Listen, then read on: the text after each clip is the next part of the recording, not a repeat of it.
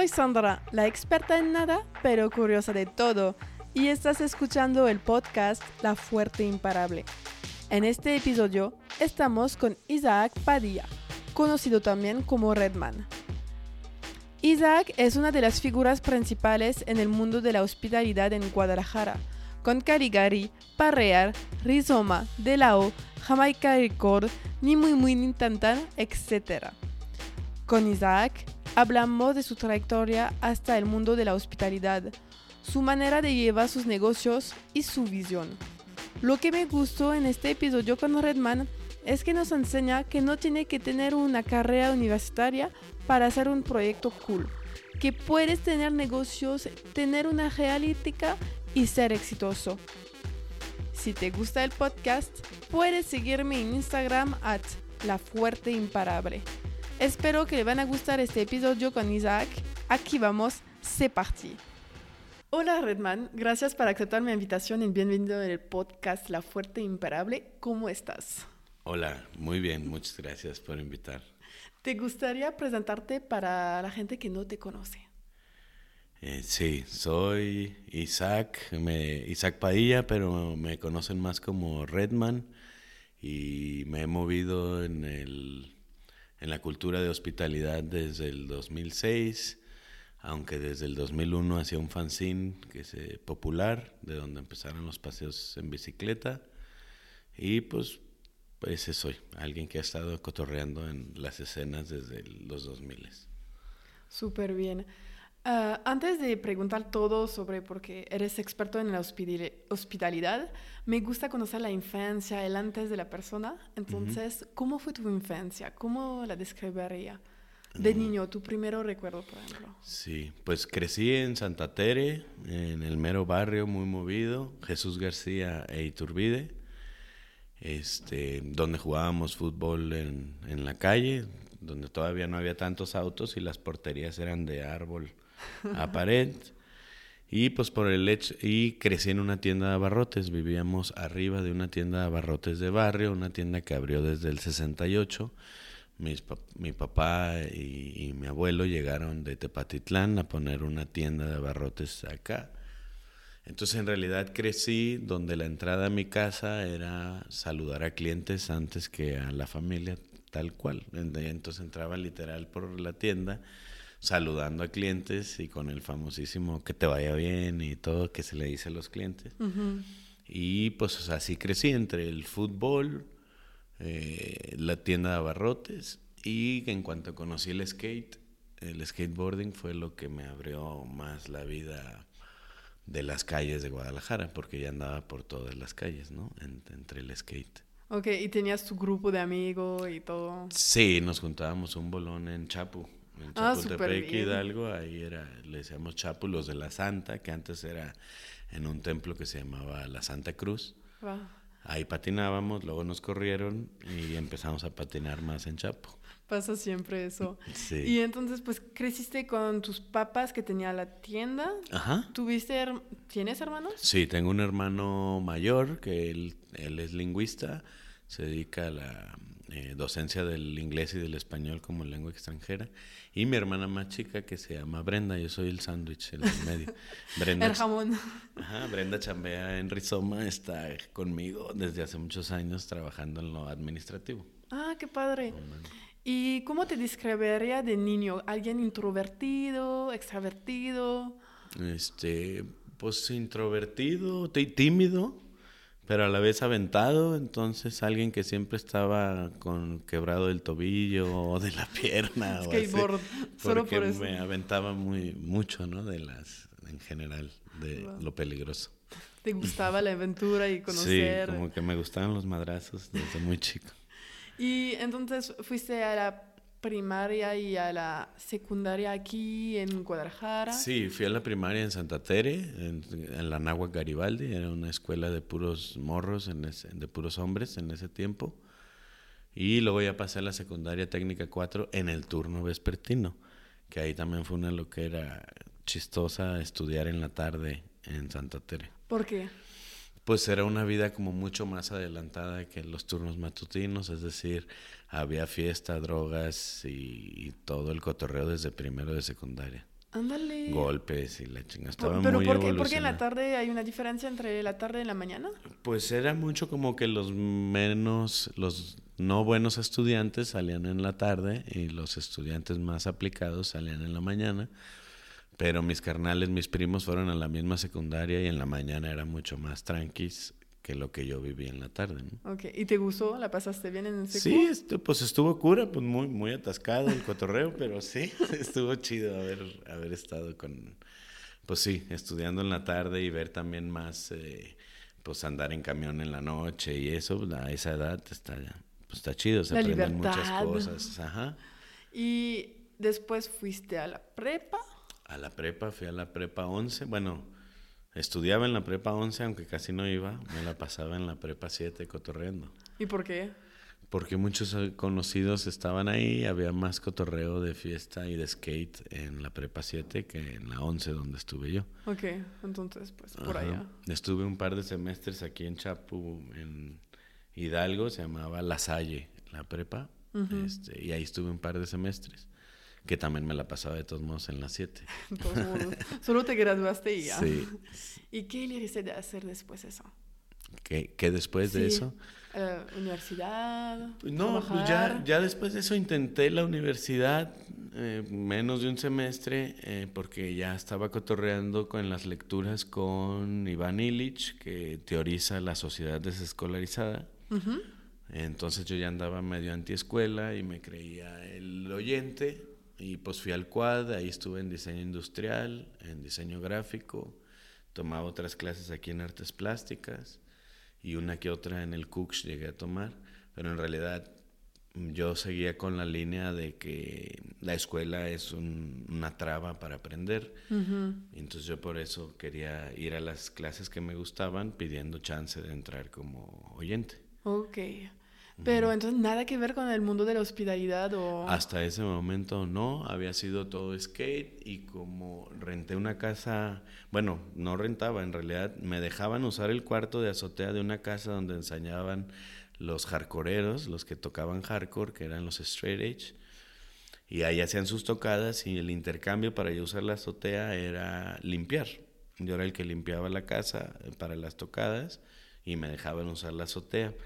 Ahí empecé con el cotorreo de armar un espacio con basura. Entonces todo lo que encontraba de la calle, con eso hacíamos bancas, sillas, mesas y como era una azotea muy amplia, pues ahí teníamos varios espacios para hacer eh, carnes asadas y hacíamos cotorreo en las noches con freestyle de hip hop y pues mucha chela y mucha ¡Qué fiesta. padre! Y ahí fue como, digamos, donde empezó un cotorreo donde se juntaba lo artístico, lo antisistema, digamos, porque también andábamos de grafiteros con stencil y con carteles.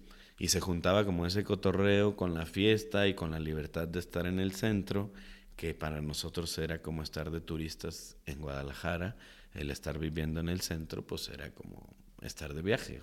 Entonces, Porque nunca, nadie va por al día a día. Es más algo de fin de semana o... Exactamente, muy, y pues ya el estar en los días ahí, pues sin estar yendo a la escuela y todo, vivir el centro fue como muy, muy lúdico, muy bonito, y caía, pues ahí empezamos a anfitrionear fiestas, porque caía la gente, teníamos las chelas, vendíamos una que otra chela, Es como un Este- negocio, primero negocio, como de crear una comunidad de Es- gente que, les gusta las mismas cosas y pues y vender chela, porque en un momento no puedes ser el proveedor también de todos. Ajá, entonces- y con eso recuperábamos feria, por ejemplo, para la pintura, que íbamos a pintar el cuarto, o para las fotocopias del fanzine. Entonces, en realidad ya nos estábamos haciendo autosustentables con el cotorreo. Súper bien. Este, sí, y eso pues, duró del 2000 como al 2004 5 por ahí. Ah, Es- cinco años. ¿Y sí. vivías de eso? Sí, eh, pues trabajaba a veces en la tienda con mi papá, pero más bien el cotorreo era vivir sin feria. Ok. O sea, el cotorreo El mínimo básico para- Cotorrear con amigos que te van a invitar a una comida. O sea, era todo meramente pragmático para, para solucionar la vida. Hice una cama con, con cajas de Coca-Cola de base y así, pero en realidad pues era el cotorrera vivir sin feria, viviendo la calle y la chingadera. Aprender a vivir con el mínimo y hacer pues lo que te da la gente que puedes hacer para vivir a, gusto. Y... eran como sueños pues de adolescente, recién pacheco y todo, pues quedaba como muy bien el andar viviendo esas cosas, ¿no? Qué cool. Y entonces se queda este proyecto cinco años, que es bastante, porque hablamos de empresa, por ejemplo, pasas los tres años, es que todo chido, ya lo lograste, se va a sobrevivir. Y que en, realidad en esos cinco años salió el fanzine. El fanzine popular salió del cero al seis, salió en esos cinco años. Ok, voy a preguntar una cosa porque no quiero pretender que sé, pero no sé qué es el fanzine. El fanzine fue lo primero que hicimos cuando estábamos cotorreando en ese cuarto que ya lo había tenido eh, mencionamos varios amigos de, del skate, éramos como cuatro, hay que hacer algo. ¿Qué? Lo que sea, dijimos. Y uno dijo fanzine. Ya ni sabíamos que era un fanzine, ¿no? Entonces ya ahí nos enteramos que era una revista de fanáticos y sin presupuesto, y por eso era un sin de fan, fanzine.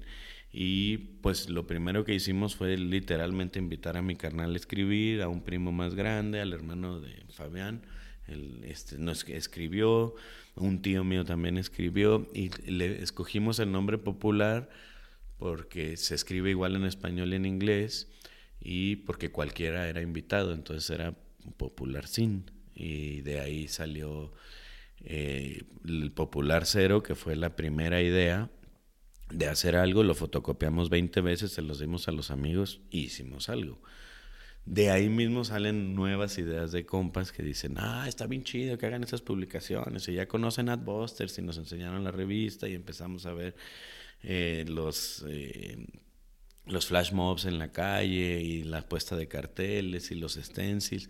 Y en realidad nos metimos a la cultura de la autopublicación, de fanzine, muy a fondo desde, pues sí, desde luego, luego, desde ya que íbamos a hacer el segundo número, que fue el uno. Ok, porque sí empezaron como 20 ustedes emprendiendo y darlos a sus amigos y después a, pues profesionalizarlo como una revista independiente. Exacto, fue creciendo. La primera eran literalmente 10 fotocopias. Las vendíamos a 10 pesos y recuperábamos para sacar las siguientes 10. ¿Y te recuerdas del primero como de la primera publicación como de un artículo en especial o de qué hablaron o de el tema. Eh, pues está cura que la portada fue Genovevo de la O, que casualmente es la imagen de la cantina de la O, que una de las razones para reusarlo pues fue que ya lo habíamos usado en popular. Eso me acuerdo de la portada. en eh, la segunda le poníamos como un pendejeadón a comprar un auto, porque era la manera de endeudarte toda la vida y de contaminar y de no dejar espacio para las bicicletas. Eh, por ahí hicimos un collage con fotos recortadas de, skate y, y, dibujó una caricatura de McDonald's como fábrica de gordos. Ah, pues sí. No sé, más o menos me acuerdo de ese, de ese interior. Es como un poco de la lo que pasa en la calle, más como lo volarse del sistema. Eh, ¿Cómo fue el tipo de la revista, como el objetivo de...? Sí, sí, que era, en realidad era como una rebeldía que ni sabes por qué la traes. Pero no te gusta algo, Exacto, y empiezas a ver, pues empiezas a andar en bicicleta, te das cuenta que es mejor, que no hay cultura, luego te enteras que si hay ciudades con cultura, entonces te pones con la rebeldía ante el sistema porque viste que sí era posible.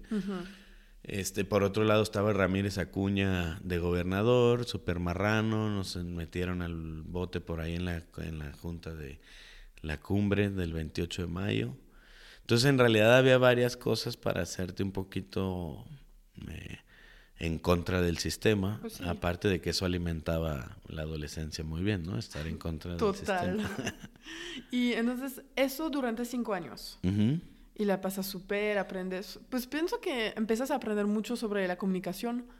Sí, Al fin. ahí empieza a, a como el diseño gráfico a abrir mucho y el alcance de la comunicación eh, colectiva, ¿no? Que es como un fanzine, es una manera, tienes que englobar un mensaje con un atractivo visual y como que ahí se empezó a agarrar una adicción, un gusto chido por la comunicación gráfica. Qué padre. Y al fin, no sé si sabes a cuánto revistas vendieron o cosas así? ¿sabes? Yo creo que del primero como 50, del segundo como 100, ya para el tercero ya fueron 500, para el número 6 fueron 1000. No manches, es increíble la ahí- expansión súper Sí. rápida. Por ejemplo, ahí para expandirnos fue porque un conocido que le gustaba el proyecto, el Balú, estaba en el edificio de la UDG trabajando y metíamos por abajo del agua el fanzine y se aventaba de a 30 copias o 40. Entonces por eso tuvimos la posibilidad de imprimir más y pues literalmente empezamos a ir a más círculos sociales de fiestas a, a regalar ahora sí los fanzines porque ya no necesitábamos venderlos al menos esas piezas porque las habíamos Gratis. agarrado de gratis. Y así fue como nos empezamos a animar a, a- a reproducir más, como que Qué se sentía muy chido, pues darte cuenta que estaba llegando más gente y los articulitos que escribía, ¿no? La Sí. autopublicación. Y aparte en los 2000 la gente les gustaba mucho los como las revistas en papel. Yo me recuerdo en los 2000 tenía cada semana, yo podía comprar mía, como fue mi regalo de mi Sí, mamá. claro. Le compraron y nos gustaba porque aprendía muchas cosas. Ujú. A este momento a la gente le encantaba todo eso. Sí, era mucho también como de guardar, ¿no? De tener tus tu Sí. bonchecito de revistas que te encantaron y así. Sí, ay, qué cool. ¿Y qué pasó con eso? Después que lo dejaron un poquito, tenían otros proyectos que vino seguramente. Ahí a mí coyun- coyunturalmente fallece mi jefe y me tengo que quedar con la tienda de abarrotes ya con todo este gusto, pero a la vez estando en el barrio y viendo cómo encontraba similitudes entre el mundo de la tienda de abarrotes y lo que ya había pasado con el fanzine, las fiestas, ¿Y muebles fue, con ejemplo? basura. Pues uno era que no le veía futuro a las tiendas de abarrote porque yo creo que mi jefe se hubiera vuelto a morir si veía los Oxos.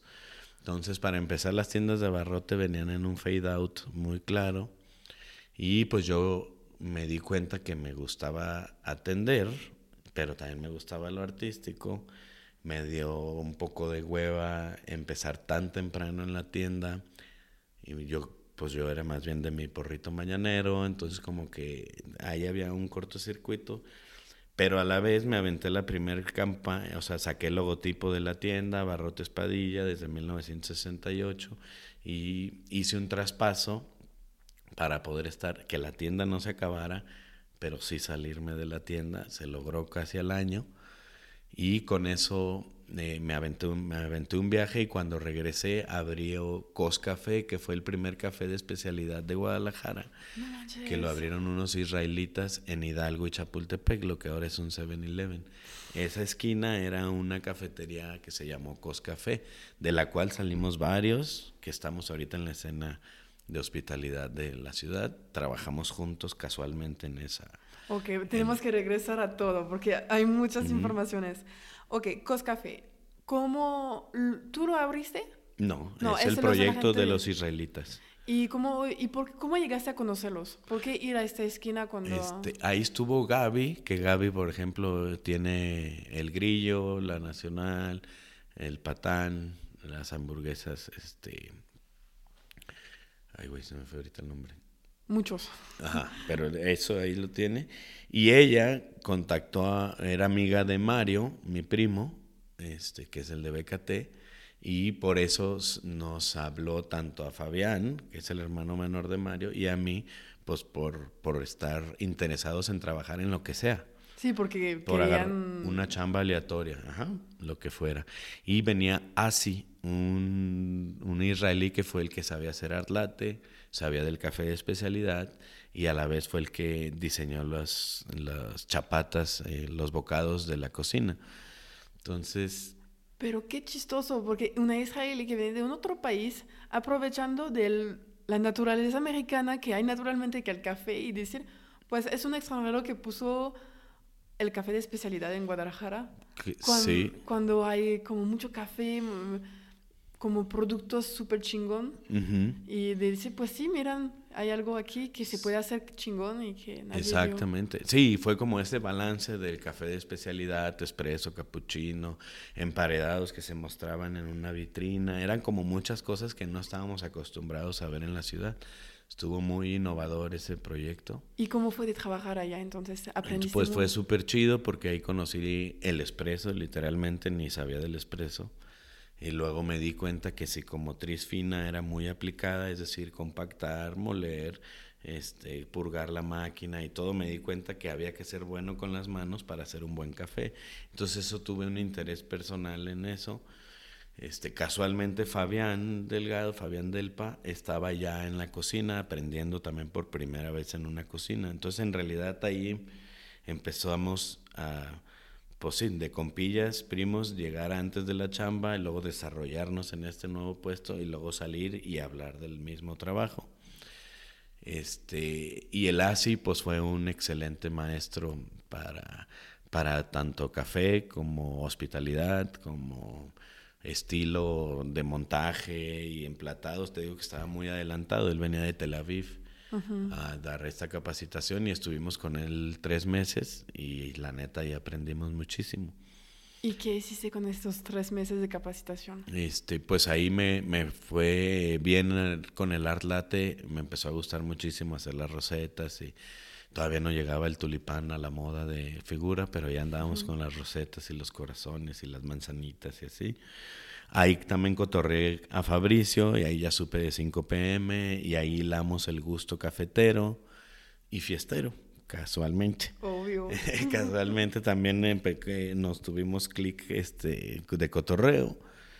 Y pues bueno, ahí empezamos a juntar todo lo del fanzine y de las bicicletas que pasaba por mismo Chapu y todo.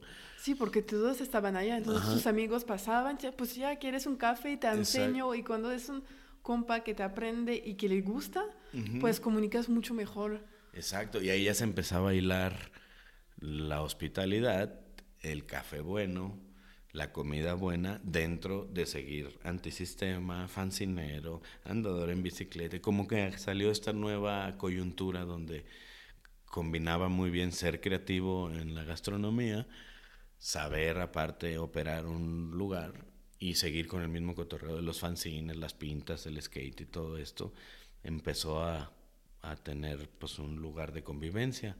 Y entonces más conocidos trabajaron también de meseros o de baristas y ahí. Y ahí fue cuando pasó la gran idea, justo trabajando en Coscafé, antes había en Chapultepec la fiesta de la música, Sí, donde hay conciertos. ¿no? donde hay como cuatro o cinco escenarios a lo largo del ca- del- de la avenida. Y hubo una, una donde faltaron todos a chambear porque se fueron a la fiesta y el lugar se super llenó, pues porque estaba en Chapultepec. En ese momento estaba Fabián en la cocina con Juan, otro que trabajó mucho tiempo con nosotros de lavatrastes, y yo solo en barra y en caja. Entonces era un día como para explotar y rendirse y todo, pero pues ahí nos pusimos manos a la obra y sacamos el rush. Ni modo, se va a sacar sí o y sí. yo vi, yo lo describo como el famosísimo. "Ah", como que vi, dije, no mames, Fabián y yo podemos atender un lugar.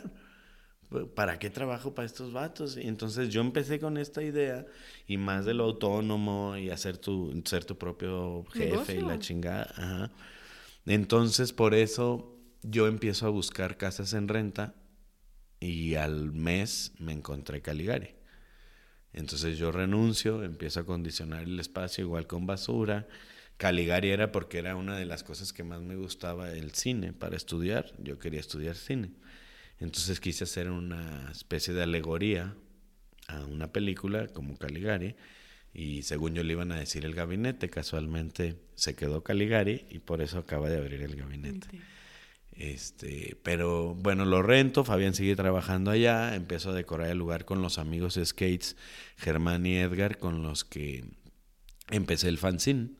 Casualmente nos agarramos una pedota, una fiestota como de 10 días ahí Y en esos mismos días ya estábamos concibiendo las formas y que hay que clavarnos con lo chueco de la película y la, la luz cenital dibujada en una estrella y todo con vaso. Entonces pepeneamos sillas, mesas, platos y vasos de los mismos tías y, y abuelita y la chingada. Entonces el lugar en realidad abrió como sin sillas, había una mesa, una sala en la entrada y el espacio para ver películas, que era la tele de mi papá con un sillón de carro que nos heredaron y un pedazo de alfombra recortado todo horrible y así fue como abrimos. Que en realidad vendíamos una o dos cosas al, al día, ¿no? Cuando ya finalmente abrió. O sea que fue a los seis meses después de haber trabajado por primera vez. Así es, bastante tiempo de renovación. De... No, a los seis meses después de, del día que trabajé de barista por primera vez y Fabián en la cocina, seis meses después ya había abierto Caligari. Es muy rápido entonces, al sí, revés. muy rápido, al revés, sí, muy rápido. No la... Y según eso era una editorial de fanzines que se iba a mantener vendiendo café. Y física, aparte de un lugar, como Entonces, no más que... lo que ahora es la cocina de Caligari, según eso era la biblioteca, que no teníamos ni para los libros ni para las repisas, pero según él, al menos era, Iba a ser. era el lugar para matar las choras y lo fue mucho tiempo. Este, ya después la cruda realidad de, de Caligari nos fue metiendo más en el gusto de la gastronomía y de las propuestas de café, de la ejecución de barista y Fabián en, en la cocina y empezábamos a diseñar platos en base a las recetas que nos pasaban las tías. Y pues bueno, Caligari fue evolucionando de manera que el cotorreo, para mí es un fanzine tridimensional. Caligari está lleno de recortes, antisistema, abrimos sin licencia para variar, comernos después la banqueta para quitar el espacio de autos, pelearme con el ayuntamiento para que se existieran esos permisos, que como no podía quitar a dos autos para meter a 16 bicis. Entonces, como que todas esas eh, ya ideologías vinculadas al fanzine ya estaban operando en, un, en una cafetería. Okay. Y ahí nació, ahí más que por inventarlo, digo, por planearlo, salió in situ ahí en el espacio. ¿In situ? O sea, ahí mismo se inventó, ahí mismo se encontró la mí- coyuntura de hacer fanzine, Sí. eh, hospitalidad, activismo en la calle, como crecer la banqueta, empezar los paseos Instituto total. en, en Chapultepec, porque el Popular 4, el fanzine número 4, se trató de la bicicleta, en los cuales convocamos a los primeros paseos en bicicleta, esto antes de la vía recreativa, y es por eso que los paseos empezaban a las 11 de la noche desde Chapultepec y Avenida México, es decir, a dos cuadras de Caligari, Caligari. para alcanzar a cerrar y irnos corriendo al paseo que estábamos organizando. Casualmente pasamos del primer paseo con 30 visitantes al tercero con 500. 500 personas. Y ahí se desató una serie de movimientos, claro, ya no nosotros no los hicimos, sino que diferentes colectivos, GDL en bici y así, se generaron con la misma euforia que teníamos varios con la misma inquietud de tener espacios para bicicletas, ser respetados por los automovilistas, guau, guau, guau. Entonces, de una acción fancinera, mezclada ya con el cotorreo de Caligari, en realidad salió algo que con su propia naturaleza orgánica se convirtió ya en un movimiento de bicicletas al nivel de que pues ahora tenemos una muy buena cultura de bicicletas en, en lo vial. Sí, el- como Guadalajara para mí, de lo que vi en México, es una de las ciudades que tienen más bici. Ujú. Y hay mucho por mejorar, obviamente, pero está padre de ver tanto comunidad que gente, pues no, vamos en bici hoy, ¿sabes? Ahí Es- podemos, exacto. porque podemos, no está peligroso. Entonces, pues, y está chido de ver eso.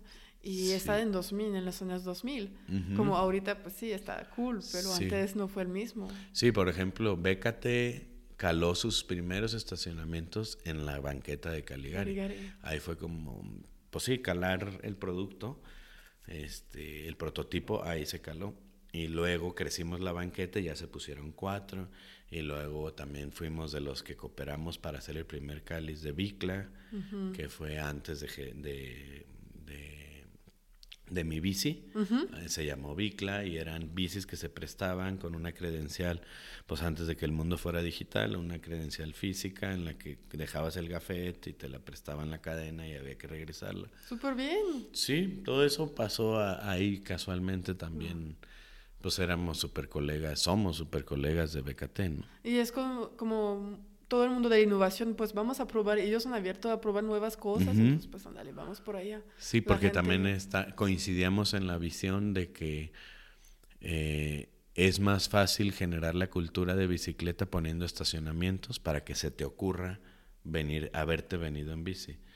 Entonces era muy buena iniciativa empezar con ciclopuertos para incentivar el uso de la bicicleta a actividades cotidianas como ir a un café. Sí, pues total. Sí, claro.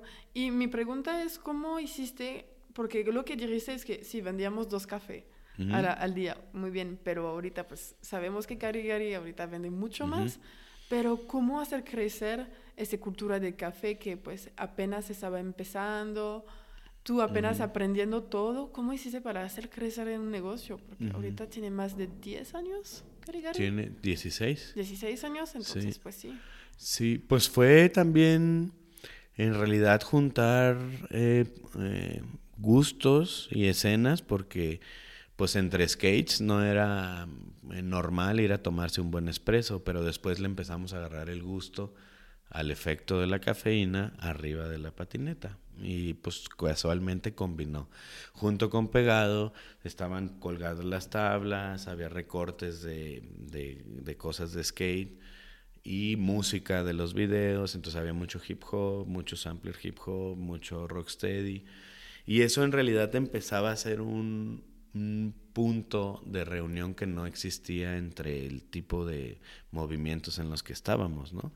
Que es decir, no había un lugar para llegar a ver a quién te encuentras, no existía. Entonces creo que Caligari empezó a ser un referente para esto y como es bien sabido al desde que iniciaron los cafés en el mundo, ahí se generan los movimientos sociales, porque es un lugar que te permite estar eh, en privado, estando en un lugar público, tienes el derecho a estar en silencio, pero viendo, es un mejor lugar para leer el periódico. Entonces casualmente también varios activistas, eh, tanto que se meten en la política como que no, empezaba a ser su lugar de reunión simplemente por ser abiertos de mente y porque no era un símil de lo que era la gastronomía antes, que era para pudientes. Entonces también empezó a ser una opción para marihuanos inquietos con la, con la sociedad y en donde eras finalmente bienvenido, como lo dicta el hospital. Todos son bienvenidos y era un lugar con el garrafón a la mano, los vasos a la mano, entonces ni pedir agua era de pena. Podías llegar y pistear agua tres horas sin haber consumido nada y no había ningún problema en ese lugar. Wow.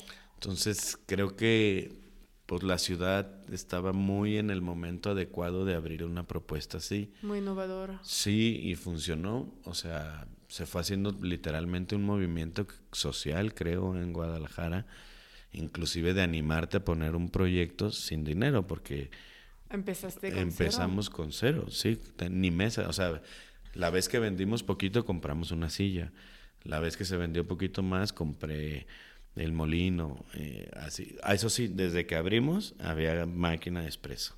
Fue la, fue la primera inversión. Así se compró la máquina de expreso y un molino. Eso estuvo desde el principio. Las tazas eran las de mi abuelita, los platos eran de mi mamá, la salsa eran de la tía Félix, de mi mamá y así. Probaste a todos, pásame eso, ¿no lo dudas? Pues yo lo dudo. Exactamente. Sí, era parte de sentirse orgulloso de reusar las cosas porque no era necesario el dinero, guau, guau, guau. Entonces, concepto que generó un imán generacional entre varios de la edad, ¿no? Sí. Y como Carigari crece, porque empezaste solo, realmente con amigos que te ayudaron.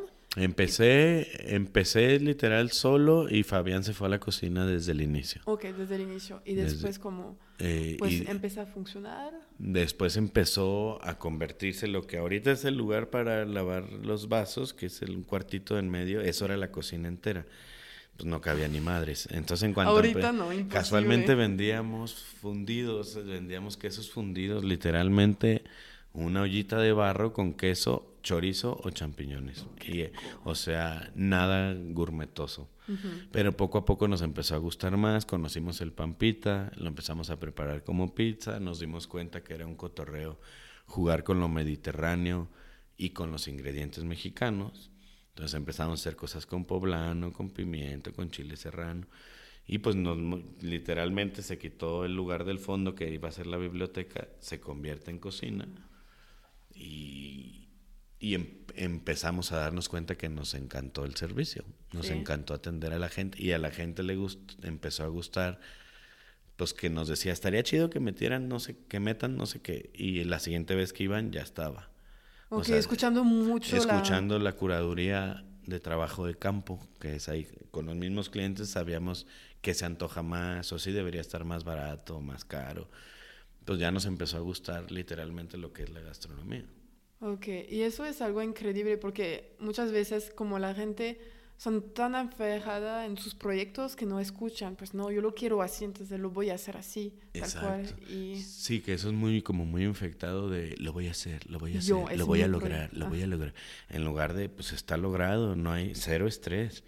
Las cosas están logradas, nomás hay que ponerlas adecuadas para generar un ambiente armónico, se hace comercial o no. Sí, total. Y tengo una pregunta, ¿cómo hiciste para tener la confianza de los clientes, si tienes, si sabes cómo, a, a, confiarte, oye, pues me gustaría eso, eso la verdad lo podría hacer diferente, porque muchas veces la gente no dice las cosas, se van a quejar a sus amigos, obvio, pero no lo, te lo van a decir, entonces como da la confianza, oye, pues dime, dime que yo puedo mejorar, como... Sí, claro, pues casi es desde el contacto visual y como la informalidad no tiene que ser para nada confundida con la atención. Ser informal hay que ser muy atentos también. Entonces en realidad era una conversación que se trataba naturalmente a la hora de retirar el plato. ¿Cómo viste? ¿Te gustó la crema de poblano que hicimos? Le quitamos toda la piel, no sé, por pendejadas que estábamos aprendiendo.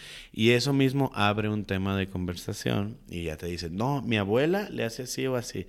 Entonces ahí ya había una herramienta que aprender, pero en realidad sale por abrir una conversación con, la gente, ¿no? O sea, con el, con el cliente, que era parte de, pues de que nosotros lo que queríamos era tener un lugar normal, no un lugar de estos que te exigen ser diferente o ser más educado y esto. Entonces, y el gusto por atender, pues lo tenía en el pensamiento natural. Siempre escuchaba a mi papá cómo atendía a los clientes y cosa que no había en la tienda se pedía para que la siguiente vez hubiese. Okay. Entonces, como que... Creciste con este actitud. Crecí con cultura hospitalaria en mi casa, literalmente. Está padre. Y, pero tú empezaste, entonces pienso que también estabas como llevando las cosas a la gente, entonces podías preguntar tú, pero por tu equipo siempre cuando, por ejemplo, una nueva persona entra, dice, pues, mira, se hace así preguntas, etcétera, o, como, o es muy informal en la manera de, pues, tú sabes, debe de ser natural. No, sí tenía, sí tenía neurosis aplicadas en los procesos. Ok. Este, y eran mucho de ser súper atentos, ver a los ojos y el producto de calidad, porque con el café de especialidad pues nos empezamos a enamorar del producto de calidad, eh, pues por antonomasia, porque era, pues naturalmente, si el café estaba bien bueno, lográbamos lo que proponíamos, ¿no? En ese momento le comprábamos a Sospeso, que era una tostadora, de, es una tostadora de especialidad en Tijuana. Entonces desde allá pedíamos el café porque eran los primeros cafés que ya sabíamos que eran más especiales, ¿no? Este, poco a poco. Ajá. Y ese mismo respeto, o sea, en realidad el hilo conductor es el respeto, porque es respeto al cliente, traiga o no traiga, porque ahí es otra cosa. Somos hospitalarios no solo con los clientes, hasta con un vendedor de guayabas. O sea, a un cliente que llega a preguntar dónde está algo, o un, llegamos a tener lonche homeless, le decíamos, y gente que pasaba a pedir dinero les regalábamos lonches. O sea, en realidad siempre fue un gusto por tener las puertas abiertas. ¿Cómo te ocurrió de hacer eso? De, tener el lonche de homeless. Por literalmente, literalmente a uno pide dinero, uno prefiere no dar dinero por si lo usan en drogas, entonces le di comida, luego regresa. Entonces ya después el lonche homeless pues se trataba de virote con lo que hay, Literal, si había más panela, le tocaba panela, si había huevo revuelto, huevo revuelto. Y pues ya con eso lo, le, le puse nombre para que aunque no estuviese yo en turno, ya se supiera cantar a cocina un lonche homeless, ¿no? Tengo una pregunta, porque eso tengo mis papás, por ejemplo, que tienen una tienda, como un tipo de cafetería, ¿no? vamos a decir en Francia. Y eso les da mucho miedo de hacer eso, porque yo fui, cuando tenemos perdencia, ahorita lo guardamos para el staff, pero antes, pues, es la, la cultura de la empresa fue, pues, ponemos en la basura y fue, güey, no, imposible de tirar comida. Para mí es como, y pero dice, podemos regalar, sabemos dónde son, como la gente que vive en la calle, etcétera. Y lo que les da miedo aún es de decir, güey, pero si vienen, regresan y que hay clientes, ah, yo comí allá, o de ese, la imagen puede bajar. ¿Y cómo, cómo, pues, no, cómo haces? ¿Cómo lo hiciste? Eh, pues arriesgándome. Ajá. Literalmente había gente que se incomodaba porque le- hasta le prestaba el baño. Y literalmente después lo tenía que lavar todo y perfumear y todo. Y pues había gente primero que pues hacía sus gestos de intolerancia, pero por ejemplo, casualmente uno del el homie le decíamos, nos dejaba letras de hip hop que él escribía, me traía los recibos de Oxxo que se había encontrado caminando hasta la central camionera. Total que teníamos una caja de lo que para ese homeless eran tesoros que nos daba a cambio de la comida y empezó a hacerse un personaje entre clientes. O sea, los clientes ya lo ubicaban y llegaba y el güey estaba sentado como padrote en la banca de afuera. Entonces, en realidad era algo que si se ponía en cuestión diríamos, no, no es tan bien visto darle a los homeless. Pero nadie lo había practicado, entonces se practicó y pues no fue tan bien visto, pero tampoco tan mal. Sí, y de ver O la sea- diferencia de humanidad de la gente. Claro, y siempre hemos sido partícipes de la tolerancia de, de diferentes, entonces tenía que estar conviviendo alguien de barrio al lado de alguien fresa, inclusive enfrente de un homeless. Eso Porque para- todos somos iguales. Claro, entonces eso iba mucho eh, desde el término popular para la revista. Es un tema que, que nos parece que tiene que estar en la mesa, ¿no? De, Sí, de ser más tolerantes y más naciendo en una ciudad tan mocha como Guadalabaches, ¿no? Y entonces, pues Caligari prendió, prendió muy bien y ahorita sigue una referencia para Guadalajara, podemos decir, y que Ujú. seguramente para México, porque pues Guadalajara es la segunda ciudad de México, entonces Ujú. sí o sí es una referencia de café, de, de hospital, hospital, hospitalidad, pero de manera experiencial. No de Ujú. manera, no vamos a comer, vamos a vivir una experiencia Esa- durante dos horas. Exactamente. Y pues te gusta emprender, eso lo vamos a ver. ¿Qué, qué pasó en tu cabeza después De... de Carigari? Pues ya funciona. Sí, pues después empezó el cotorreo. Cuando empezó la banqueta, empezó lo de las bicicletas, me comí el espacio de las dos, de las dos fachadas.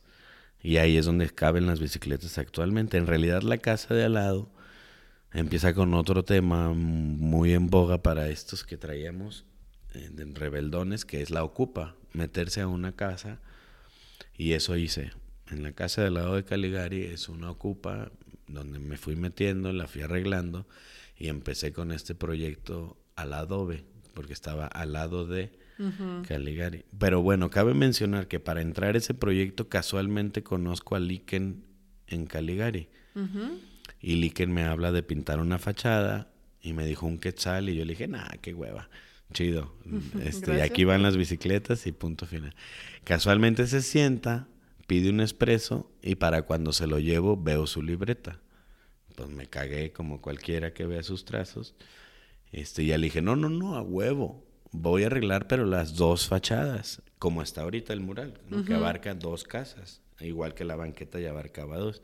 Entonces, en realidad, el arreglar esa fachada fue el parteaguas para empezar uh, eh, la ocupa de a un lado. Con eso ya empecé a abrir y luego a fumigar para las ratas y guau, guau, guau. Y luego, pues, poquito a poquito, ya me gustó la idea y me empecé, lo empecé Aprender. a arreglar como cocina y como un lugar para en donde lo inauguramos a- patrocinando la comida del Ficho, el Festival de Circo y Show.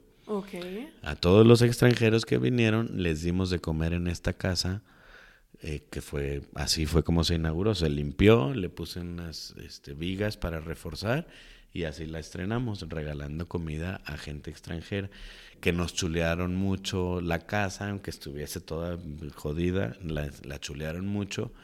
Entonces ahí Fabián y yo ya empezamos a loquear más con la comida. Ahí estaría chido Ahí ya es donde sale, empieza a salir más el perfil que de Fabián, que es comida mexicana llevada a otro nivel, pero con toda la memoria del paladar de los abuelos. Entonces, en realidad, ahí nace la idea de abrir un nuevo restaurante, que fue al adobe.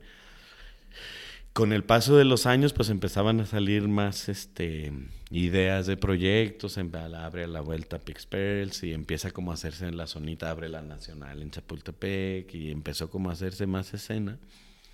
Y ya ahí nació también la inquietud entre Fabricio, Fabián y yo de hacer algo que no sabíamos. Y estando en Aladobe, yo ya había rentado una casa ahí por Justo Sierra y Casi Américas para que fuera el gabinete. Ok, el segundo proyecto, el nombre que tenías. Ajá, ya quería el gabinete de quién, del doctor Caligari. Entonces ya trae, la había rentado la casa, pero en eso Fabricio me dice, cáele, encontré una casa perrísima, a ver qué se te ocurre. Me, lleva y esa casa es Palreal. Entro a Palreal, entramos, nos prestan las llaves y entramos y pues la cabeza voló. No, deberíamos de hacer esto y aquí ya podríamos ser varios de socios. Entonces ahí fue cuando ya entramos Jorge, Fabricio, Fabián y yo. Los cuatro. Que en realidad era tostador, barista, chef y eh, hospitalidad, ¿no? Que, que era mi, mi, tema, ¿no? Anfitrionismo. Y este. Y bueno, sale la idea al aire de Pal Real, entonces voy y cancelo mi renta de gabinete. Gracias, pero no. Y empieza la idea de Pal Real que lleva mucho como hilo conductor la experiencia de Caligari en cuanto a aperturar sin dinero, sin licencia, sin luz, pues todo lo que se fue freestyleando ahí. Y ahí nació esta nueva magia, creo, una especie, algo ahí salió a partir de abrir ahí, estar los cuatro juntos empezó a hacerse más lo que conocemos ahora del Pal Real, pero pues ahí salió, no se planeó. No sé, como Querían un otro... ¿Qué, ¿Qué hicieron de diferente, por ejemplo? ¿Qué fue diferente entre Caligari y Parreal? Eh, ya ahí fue la tecnología en la máquina de café. Compramos una máquina de la corte, gracias a que Fabricio ya era embajador de la marca, eh, gracias a esa posibilidad pudimos gastar en la máquina y en el molino, pero para que se den ustedes una idea, teníamos la cochera abajo, lo que ahora es el expendio, ahí se nos acabó el dinero. O sea, según nosotros teníamos toda la casa, el proyecto y si la chingada. No. se nos acabó con la máquina, el molino. 20% de la casa. Y ni una mesa. De hecho, le tuvimos que ir a pedir una mesa prestada al 5 pm. Ok. Y fue nuestra primer mesa de, de Palreal. Entonces, pues literal, hay que abrir así ya, chingue a su madre. Hay que vender para comprar. Y por eso, y como no teníamos licencia, se me ocurrió cooperación voluntaria, entonces era regalo, no era comercio, por eso no había licencia. Y pues así empezamos, literalmente con el gusto por el café. Casualmente este, Estelar ya, ya había nacido, ya habíamos probado las los primeras bellezas de, de cafés que salieron con esta pues sí, con los conectes que había logrado Fabricio hacia con los productores y que querían trabajar todos con él y la habilidad de Jorge para hacer estos tuestes ya con perfiles mucho más adecuados, eh, pues era junto con pegado, era una tecnología de la corte que no había en la ciudad y un café de especialidad que no había tampoco en la ciudad con esos perfiles eh, eso era lo suficiente para motivarnos y abrir esa cocherita rentando la pinche casota. Sí, pues pagar una renta de no sé cuántos metros para... para abrir un pedacito, pero en lugar de desmotivarnos fue, hay que abrir ya, mañana, chingue su madre. Pues y así empezamos, y así la cocina era ahí mismo, era una paninera literalmente, y desde ahí nacen los biscuits, los que todavía existen, el biscuit de roast beef, el de lomo, esos nacieron desde el principio. El pan biscuit lo hace la hermana de Fabricio. Entonces desde el principio la invitamos y nuestra cocina era literalmente una paninera. O sea, podíamos hacer de a biscuit en biscuit. Y con eso empezamos Podía ser todo variedad de biscuits. Ajá. Y entonces ya después empezamos a pepenear también equipo y a meternos más a la casa. Pues sí, poco a poco de lograr tener dinero para invertir, a hacer la barra. Y, y empezaron más lo que eras en el sentido de llevamos viniles primero para poner la música, entonces también era como la música muy curada. Eh, ahí me empecé a clavar más con la arquitectura, selección de mosaicos, división de espacios, muebles encontrados en, en, México para no importar. Entonces en realidad también se empezaron a experimentar temas que en Caligari habían salido muy como fanzine, de recorte y tal cual como lo puse. Y acá ya era como de planeación. Entonces en realidad al principio era un taller de carpintería el fondo de Pal Real sin carpinteros, porque ninguno sabíamos, pero ya una caladora, un que otro taladro y, Iba a ser. y ahí hicimos las primeras mesas barras, unas porquerías muy, muy este, buenas para recordar y reírse. Este, pero ahí empezamos literalmente a improvisar, pues porque ya no había nada de dinero, ¿no? Sí, y pero es- estudiaste un poco de eso durante lo que te dijiste al principio es que te gustaba todo que es arte, arquitectura y ahorita de ponerlo pues lo poquito que aprendiste que te gustaba, más de decir la curiosidad de decir pues yo lo quiero hacer chido, como quiero Sí. hacer algo diferente que Sí, desde el principio me gustó hacer planos y trazar y andar con el flexómetro y andar en la talacha. Porque mientras estaba morro estudiando en la tarde en la secundaria, le ayudaba a un tío que instalaba tabla roca en las mañanas. sabías. Entonces ya había tenido curiosidad de, digo, contacto de cómo se hace la talacha. Ok. Y después prendió para real. Y lo chido es que fue como comida mexicana. Ajá. Y que ahorita es de moda, todo el mundo, ah, sí, somos orgullosos de la comida mexicana. Y que no es solo tacos, puedes realmente ir a un restaurante, sentarte y decir, pues, no hay una, un nivel de comida que eso se come en un restaurante, eso se come a la calle. De Ujú. poner como la comida de la calle adentro de un lugar y dar el prestigio de la comida mexicana realmente. Es como correcto. darlo la, la valor que tiene que deber, Exacto. ah, de tener más bien. Y cómo, cómo hicieron para decir, güey, está cool de comer mexicano, está cool de... ¿Cómo hicieron este...? Es- este juego ya lo habíamos tenido Fabián y yo en Aladobe, lo de al lado de Caligari. Ahí ya empezábamos con lengua en salsa verde, eh, con pitaya, con eh, mole. Entonces, en realidad, la curiosidad ya estaba. Pero y fue extranjeros allá, muchos extranjeros, ¿no? Que en, iban. en Aladobe. Sí, Sí, y bueno, era en Aladobe era, una, era un restaurante de una sola mesa, solo con reservación. Entonces, en realidad, podríamos, podíamos plantear cualquier menú.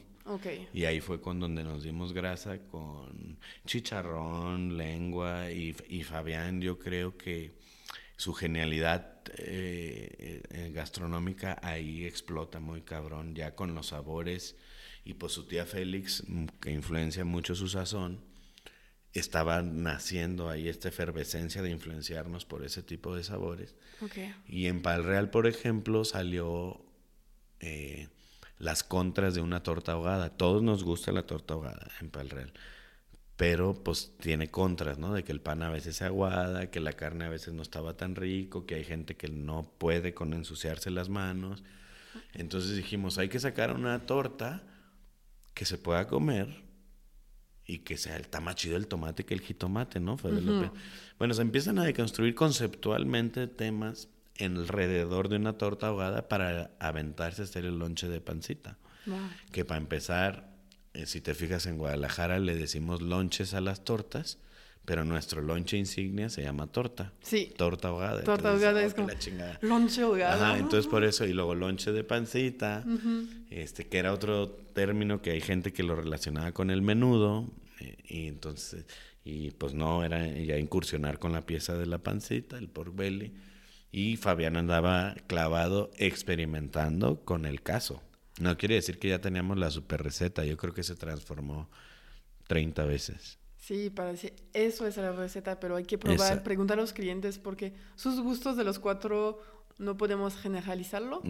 Entonces, pues... hay Luego que- llegó la crema de rancho, levanta más el sabor de, de- Bueno, llegó la crema normal. Y luego ya compramos una crema de rancho con este con Chabelo y nos dimos cuenta que el sabor pum, despuntó muy cabrón.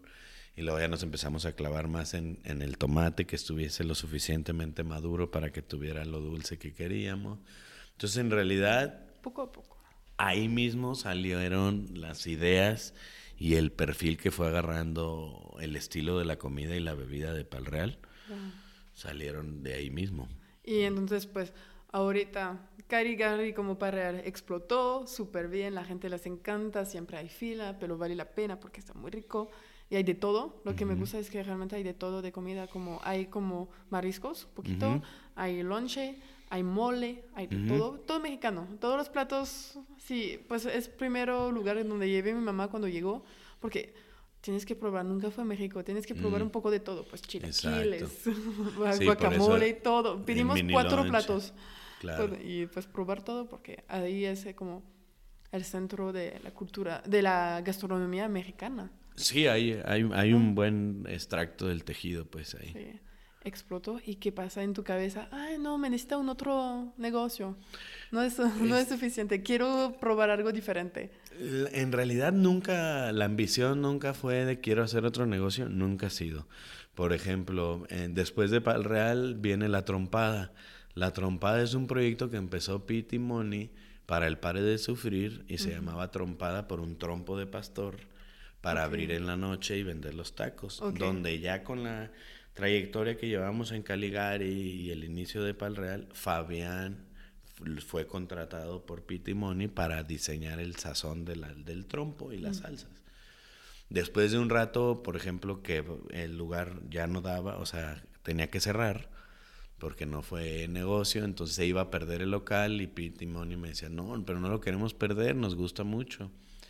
Entonces ahí sale la idea de hacer la trompada Caligari, que entonces es ya la sazón de Caligari, utiliza, haciendo el totopo allá y todo para no necesitar tantos cocineros, y sale la coyuntura de la trompada Caligari, que más que planearlo fue pues no dejar ir el otro proyecto. Y como todo el mundo ¿Cuándo abrió la trompada más o menos? En 2014, 15 en la transición. Ok, entonces todo el mundo se apoyaba, oye, pues mira, tengo este y yo no lo quiero perder, pues ¿qué onda? Exactamente. De ir a buscar un otro y dice, no somos competencia, nos apoyamos para hacer algo chido de la zona. Entonces, pues yo, güey, ayúdame, ¿qué hacemos juntos para que... Y ya empezábamos a valorar mucho la escena, que el hecho de que hubiera una escena de gente comiendo, tomando y estando en este cotorreo nos beneficiaba a todos. Sí, porque la gente siempre va a venir a la americana para comer, que van a tu lugar o no no van a ir a, otro, a otra zona. Pues. Exacto. Entonces ya ahí ya empezábamos a agarrarle mucho cariño a ser comunidad entre, los, entre los creativos, digamos, y gastrónomos.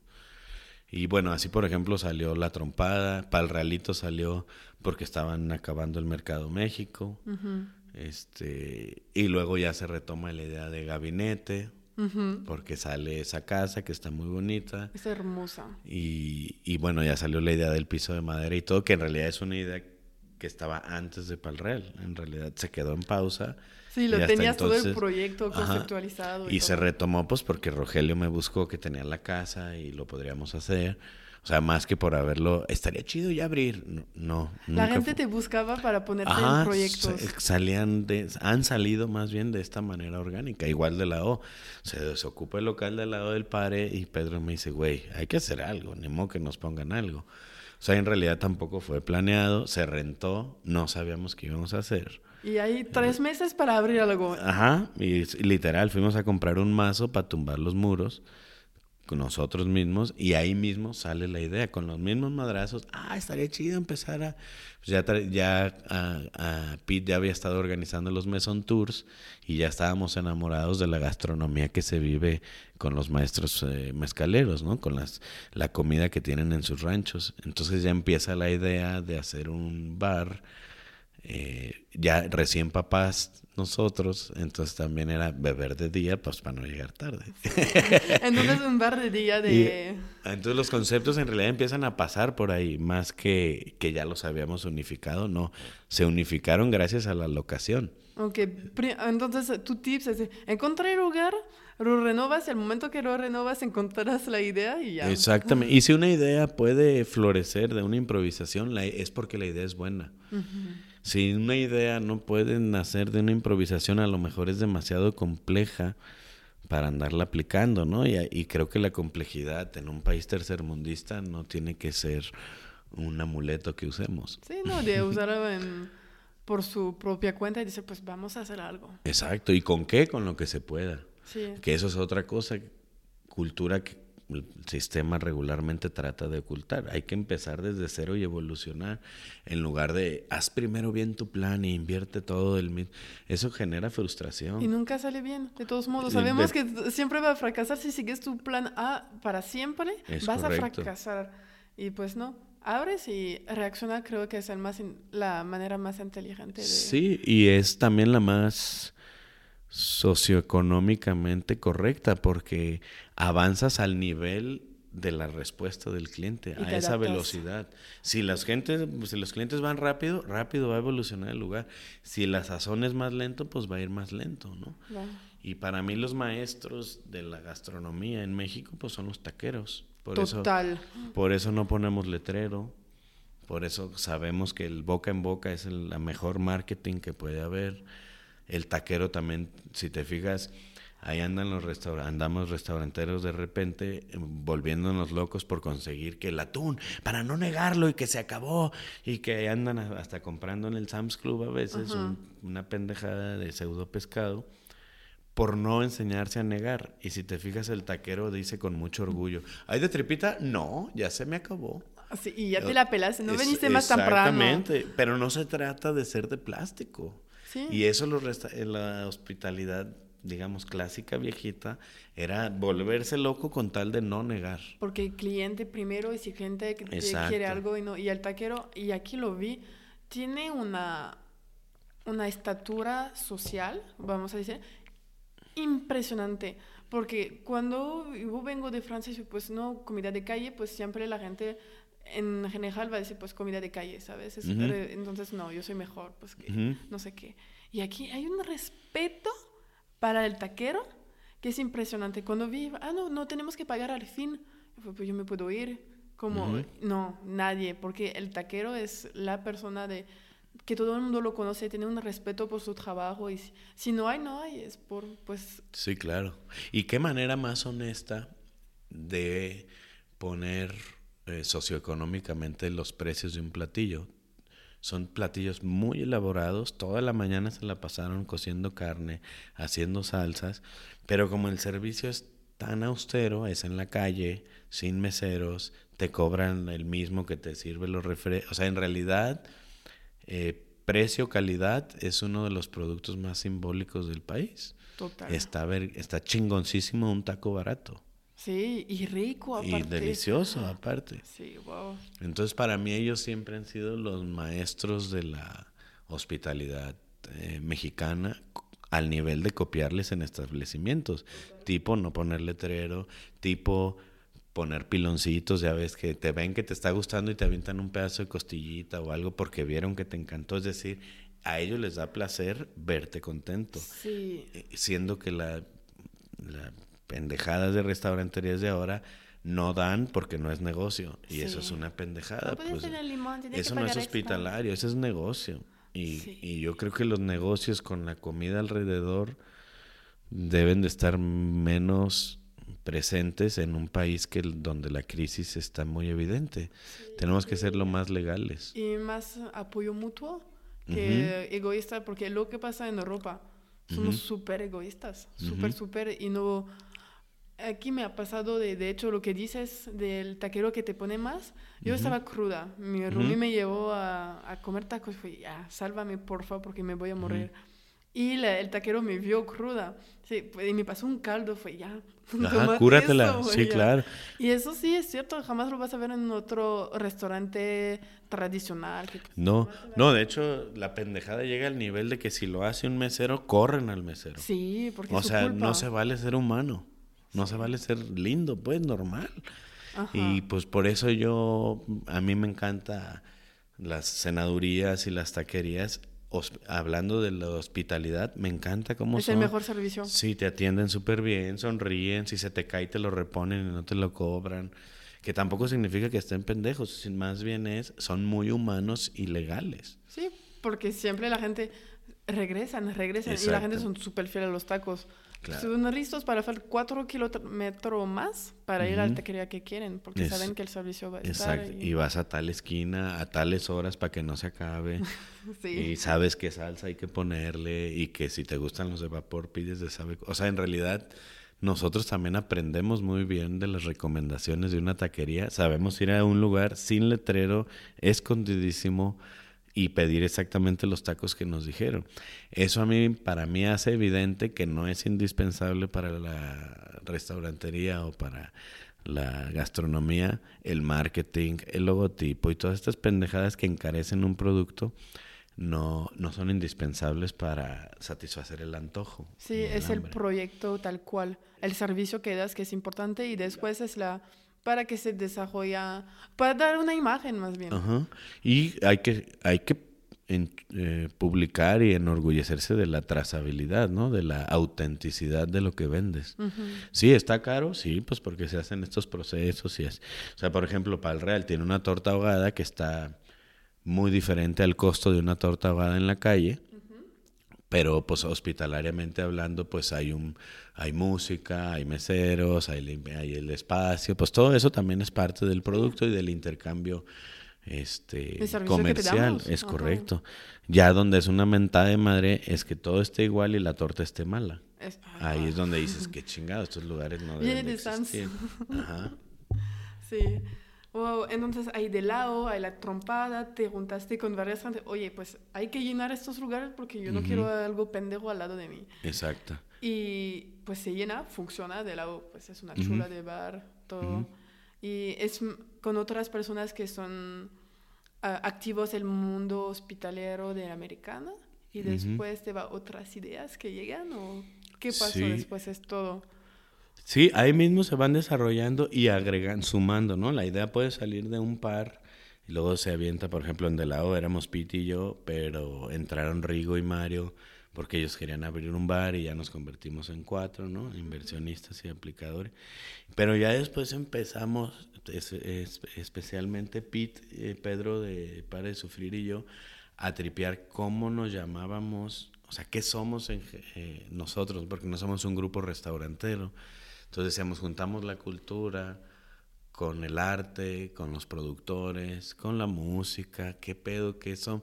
Y ahí es cuando empezamos a tripear rizoma que rizoma sale por la lógica de botánica, ¿no? que es una raíz que se extiende y tú puedes ver un brote de un bambú que en realidad representa una raíz de kilómetros. Y una raíz arbórea, por ejemplo, pues el árbol te hace deducir más o menos de qué tamaño está la raíz abajo. Nosotros creemos que somos más como un rizoma, o sea, una trompadita, la trompada es muy pequeño y no crees que tengan las raíces a un pal real en la misma cocina de producción.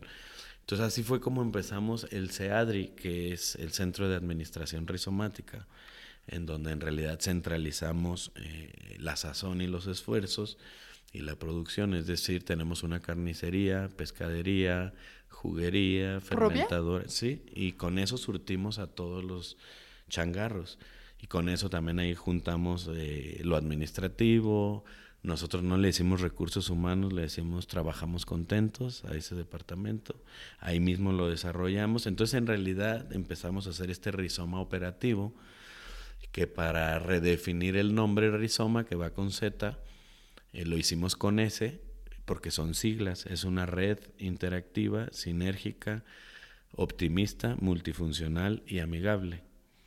Entonces, finalmente logramos vernos como una red. Es como, sí, una, centralizar un, un, proyecto y permite de tener como la mano sobre tus productos realmente, de dónde provienen. Si tienes todo, es como, yo, yo quiero tener la garantía de eso, entonces yo sé que eso va a venir. Sí, y la legalidad también, saber que le estás comprando directamente al productor, que no hay un, intermediario que se esté haciendo millonario. No, porque ese es tú, es tú el intermedio al fin y lo vendes al mismo costo seguramente Ajá. para, para, que tú hay más margen en tu en tu café, por ejemplo. Exactamente.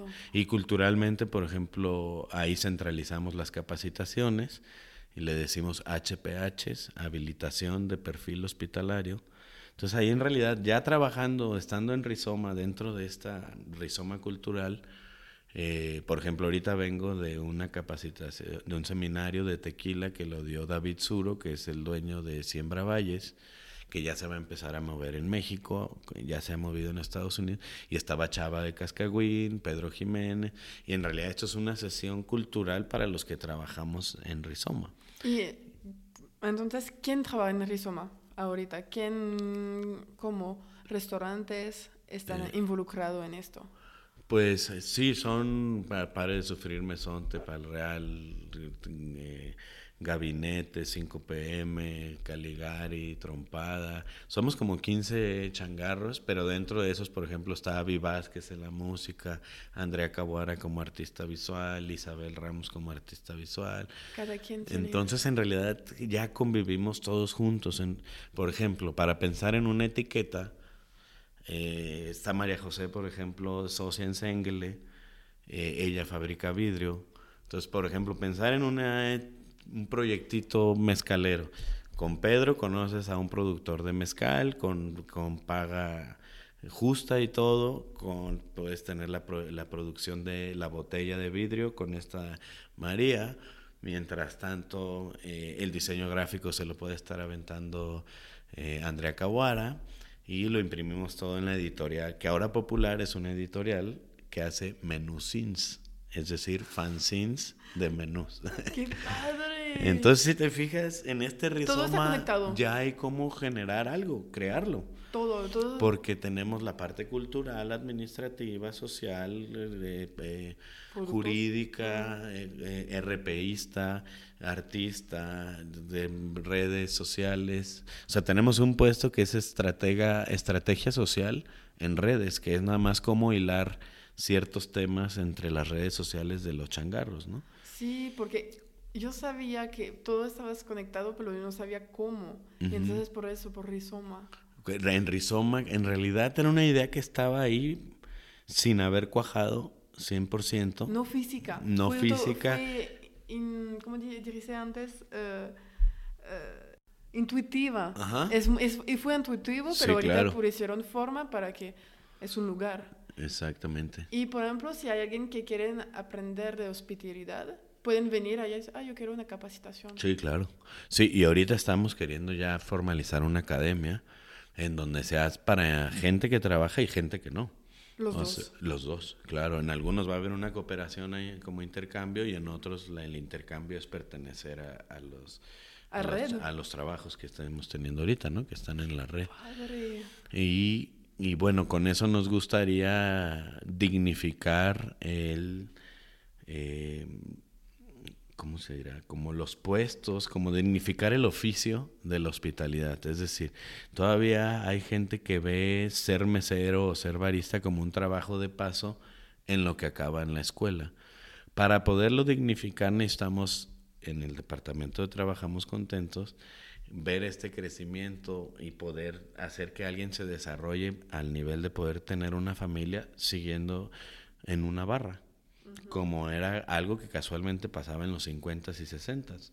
El trabajo era suficientemente digno para vivir de ese. Ahora ya ves que estamos infectados eh, de, de, pro- de ser progresistas, está, hay una infección, entonces hay gente que llevan tres meses de mesero y ya quieren abrir su restaurante para el siguiente mes, entonces en realidad necesitaríamos tantos restauranteros pues que no habría clientes, ¿no? Si no dignificamos el oficio, pues siempre van a ser trabajos de paso y no va a tener esta intimidad del servicio de personas satisfechas en donde están, tanto como clientes como trabajadores, ¿no? Sí, valorar la persona, porque realmente cuando vas a un restaurante, y pienso que se hace muy bien aquí, en México en general, en comparación de Francia, un mesero nadie lo pela, nadie lo cuentas, porque... Y aparte creo que es una parte de propina, etcétera, porque nosotros pues no... Si damos propina es que el servicio fue Excelente. excelentísimo. Y aquí pues podría- un francés podría dar propina solo porque el servicio está excelente siempre, en todos lados Ujú. pero está, está muy cool de ver que hay gente que todos los trabajos son dignos y que no. Y también para ustedes pienso que es ganancia, porque capacitar a alguien siempre, renovar, es un estrés más. Sí, Oye, tenemos que buscar a alguien, tenemos que buscar a alguien. Y cuando alguien lo hace bien y que podría vivir dignamente de eso, está mejor. Exacto. Es todo un proceso, ahorita no deja de ser sus sueños y, y metas, pero pues sería perrísimo ir teniendo la dignificación de los mismos precios viene con procesos, es decir, comprar también directamente a productores y un dinero que te gastarías en ese intermedio, en realidad lo puedes repartir para pagarle mejor al productor y para pagarle mejor al colaborador. este, y entonces en realidad eh, la trazabilidad es la guía que tenemos para que sí sea real la dignificación de los oficios. Mm, ¿Y no piensas que viene también de los clientes? Sí, que claro. a veces tratan mal, vamos a decir mal con mesero, pues no. Exacto. Yo creo que eso es... educación. Exacto, hay, eh, hay educación, pero eh, muy mala educación en eso de creer que porque pagas, la demás gente es tu es servidumbre, ¿no? total. Por ejemplo, pues tratamos de no usar tanto la palabra servicio nosotros, aunque seas mesero, usamos mejor atención, porque luego servicio casualmente... Eh, la connotación es despectiva de darle el servicio a alguien. Ajá.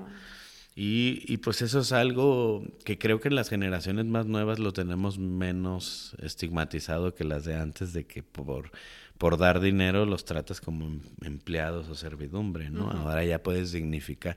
De hecho, decidir gastar tu dinero en un lugar porque respetas a los que trabajan, o sea, en realidad eso sí tiene pero también como se sabe.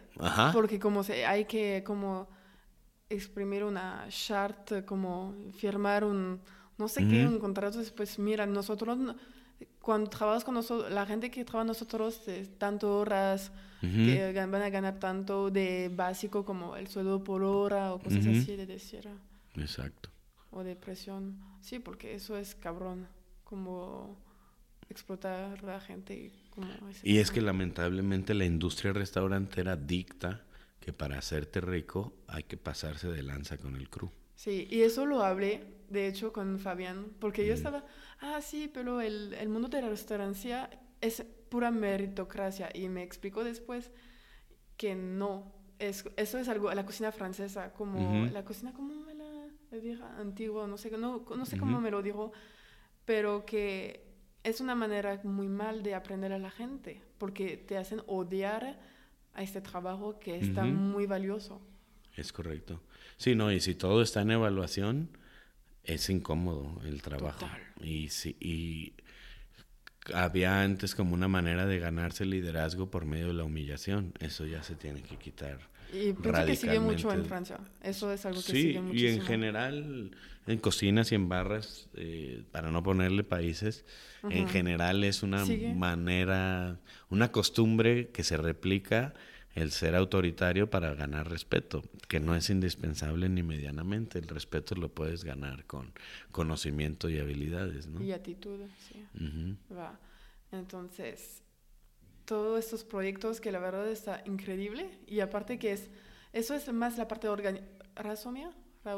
¿Cómo se llama? Rizoma. Rizoma. Esa parte más organizacional de centralizar cosas para que tener realmente un impacto, porque sí, obviamente un restaurante tiene un impacto importante, pero eso es algo más de organizacional que se expende y de, de transmitir realmente la, tus creencias y tu capacidad no, capacidades o conocimiento a la gente y que hiciste otras cosas también no es hay más que sigue como eh, una tienda de vino escuche sí desde hace 10 años hacemos el vino ni muy muy ni tan tan que creo que el nombre explica muy bien de qué se trata el proyecto. Este que este fue con Leobardo hace 10 años estando en Caligari me fui con Estefano, barista, que ahora está en Cona, este, super proyecto aparte.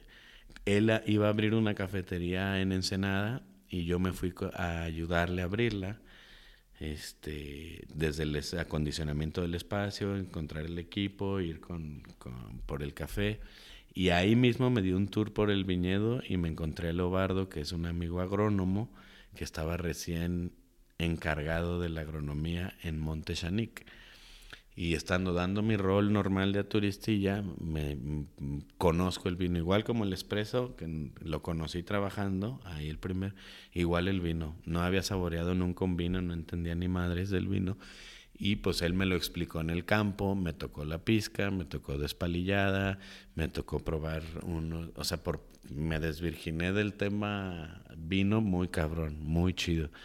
Y desde ahí eh, ya me quedé con él, ya no le seguí el tour, más bien me quedé en Montechanic viendo los procesos, me dio a probar de barricas y me di cuenta que el mundo del vino era una belleza. Y empezamos a tripear la idea de en Caligari poder ofrecer un vino de la casa, un vino hecho por un amigo. Y aparte su mamá tenía, o sea, él creció con el negocio de su mamá, que era una estética para cortar el pelo, a menos de media cuadra de Caligari. O sea, era coyunturalmente era perfecto para intentarlo. Y pues bueno, lo intentamos hace 10 años, el vino ha ido progresando poquito a poquito. Un vino de los que ahora se consideran old school, o sea, todavía está filtrado, todavía tiene levaduras agregadas.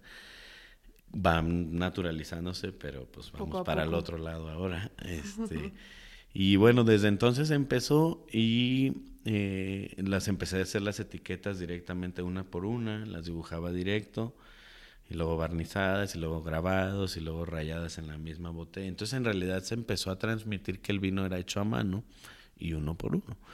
El, o sea, esa fue la manera de, en, cuanto a la comunicación de, de, hacerlo, de transmitirlo y que exista como cava empezó paralelo a la pandemia, el que es en realidad ya aprovechar el espacio de al lado de Caligari y convertirlo en una cava habitable en lugar de una bodega que eso era lo que pudiese haber sido, una bodega en donde están las cajas y ya.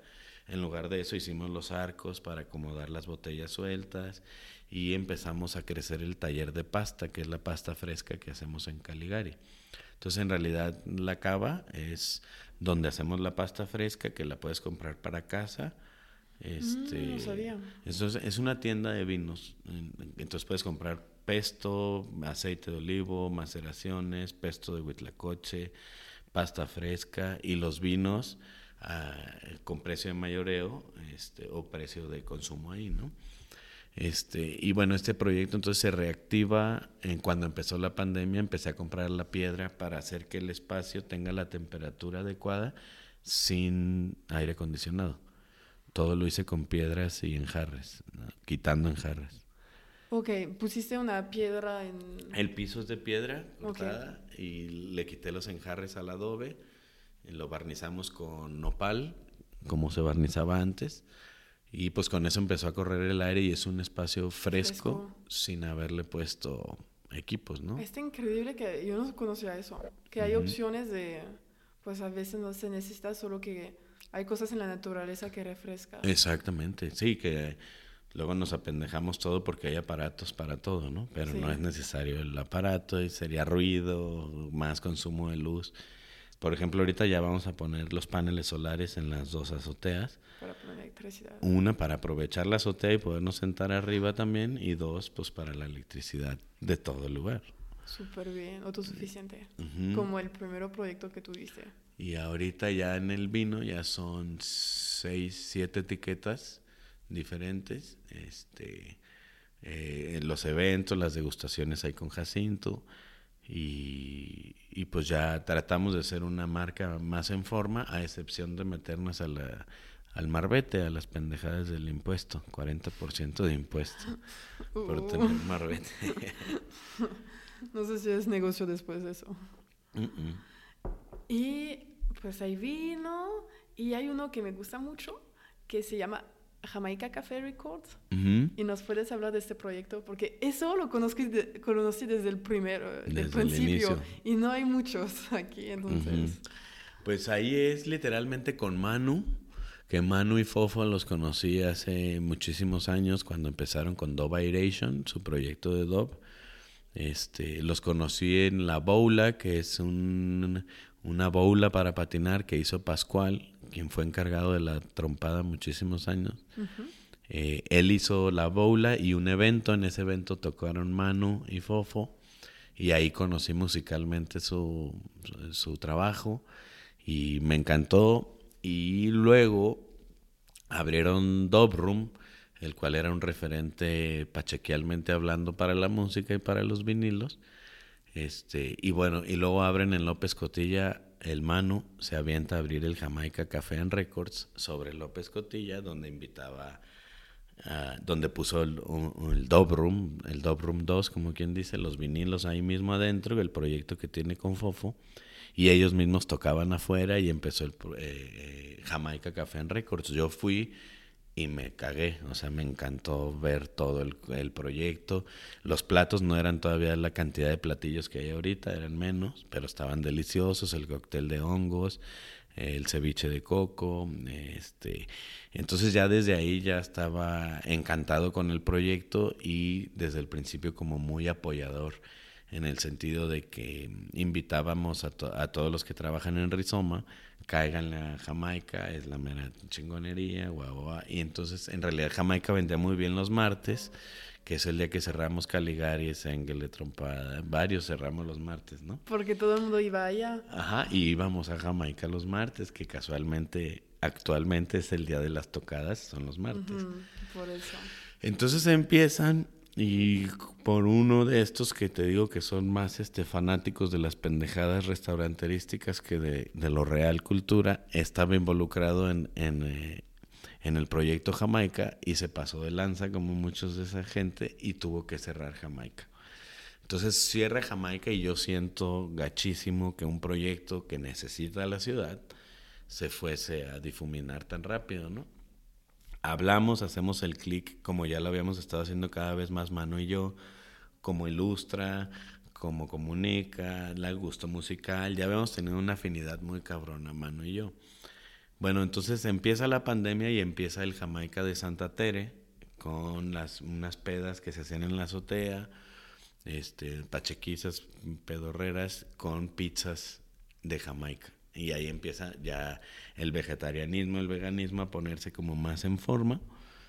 Y yo tenía el proyecto donde ahora es Jamaica, tenía la idea de abrir un proyecto que se iba a llamar Bla Bla Cha Cha Cha. Ya había rentado yo la casa.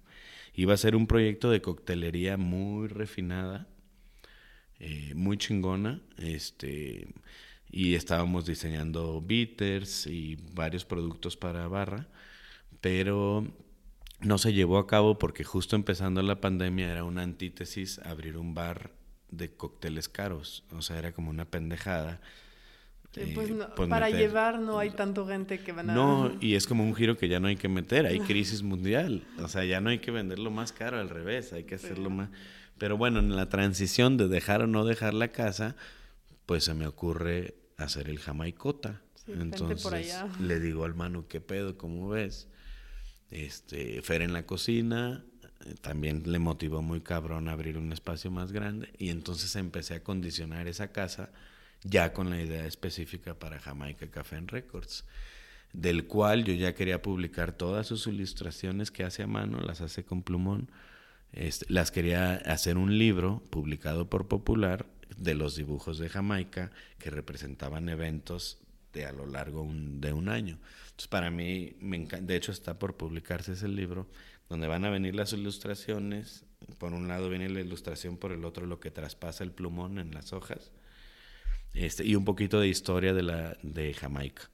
Eso lo tenía independiente allá haber querido abrir Jamaica en esa casa, que casualmente eh, había hecho la posada prepandemia de todo Rizoma Juntos en una sola posada hicimos una pedota, una fiesta muy chida donde tocó Do Vibration. Entonces en realidad ahí volvió a salir el gritito de oh, y ahí ya dije, huevo es Jamaica, este lugar es Jamaica. Porque toda la gente que iba allá el eh, martes, pues estaban allá. Pues, exactamente. y cuando ya se puso la música y la forma del espacio y estar en la misma cuadra que Pal Real, cuajó toda la idea.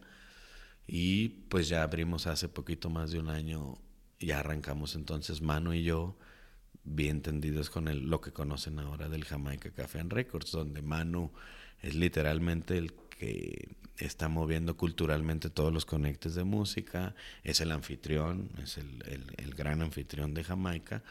Y este, y de mi parte, pues yo pongo pues sí, la experiencia en, abrir lugares y en, que funcione lo que estamos haciendo. Este, Creando comunidad a través de pues, vegetarianismo, música, porque lo que me dijiste antes es que hay mucho tipo de música. Exactamente, hay, hay, una apertura musical extraordinaria para un negocio de ese calibre, que es un lugar chico, restaurante, con música en vivo, pero de géneros tan variados como no suele haber en Guadalajara. Que eso lo consigue mucho la personalidad de Manu. Manu es un tipazo, un gran anfitrión y es muy abierto musicalmente, o sea, le gusta realmente lo que pide, le está gustando. Y pues también no es fanático del comercio, es fanático de la cultura. Es inmiscuido en la cultura. Entonces, sí, un otro proyecto que, pues que a lo parecer funciona muy bien, que a la gente le gusta, porque sí. no, ah, no conozco sobre reggae, pues vamos a ver. y, él va a encontrar el grupo que, que no está, que está reggae, muy, muy reggae, pero que, la, que tiene la manera que les gusta a alguien que no conoce, como la la primera vez que escuchas te puede gustar que no es tan intenso. Exacto. Y por ejemplo hicimos un combo. Está todo, perdón, todo está todo Rastafari en el sentido que es vegano, vegetariano y por ejemplo Manu y, los Rastafaris pues no toman, no tocan el alcohol. Sin embargo metimos eh, coctelería. clavada. Aparte, nos clavamos mucho en, en las sirups que producimos y en los licores que se escogen.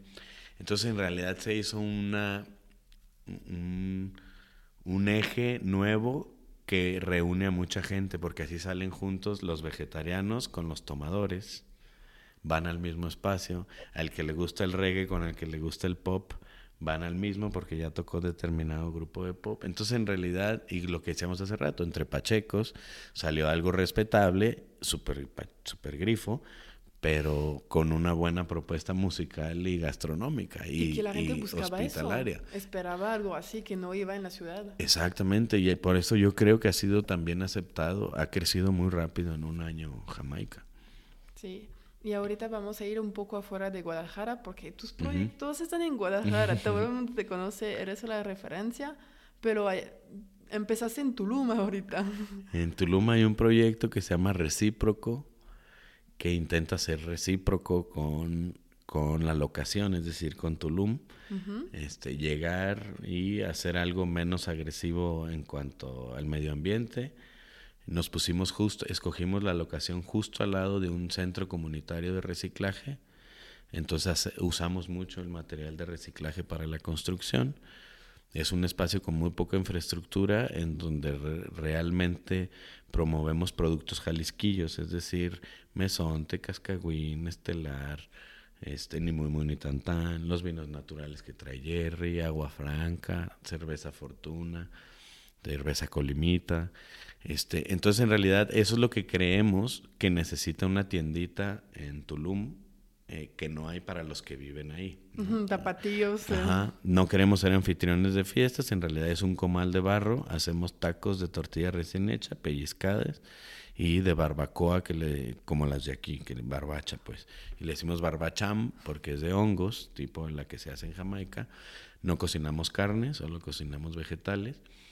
Este es un espacio abierto y queremos estamos bajando recursos para poder donar eh, frijol, tortilla y calabaza guisado, cocinado, a chicas, mayormente chicas, que están en situación de pobreza extrema en Tulum porque van por la construcción, se van con su pareja y con su familia, dos niños, el esposo y guagua, se van de Guerrero, Chiapas, este, Tabasco, se van y trabajan resulta que el esposo conoce la piedra o el alcohol en la obra y las dejan. Entonces en realidad no saben ni dónde están, ni cómo regresarse, ni qué comer, lógicamente. Entonces esa es una de las reciprocidades que queremos aplicar en Tulum.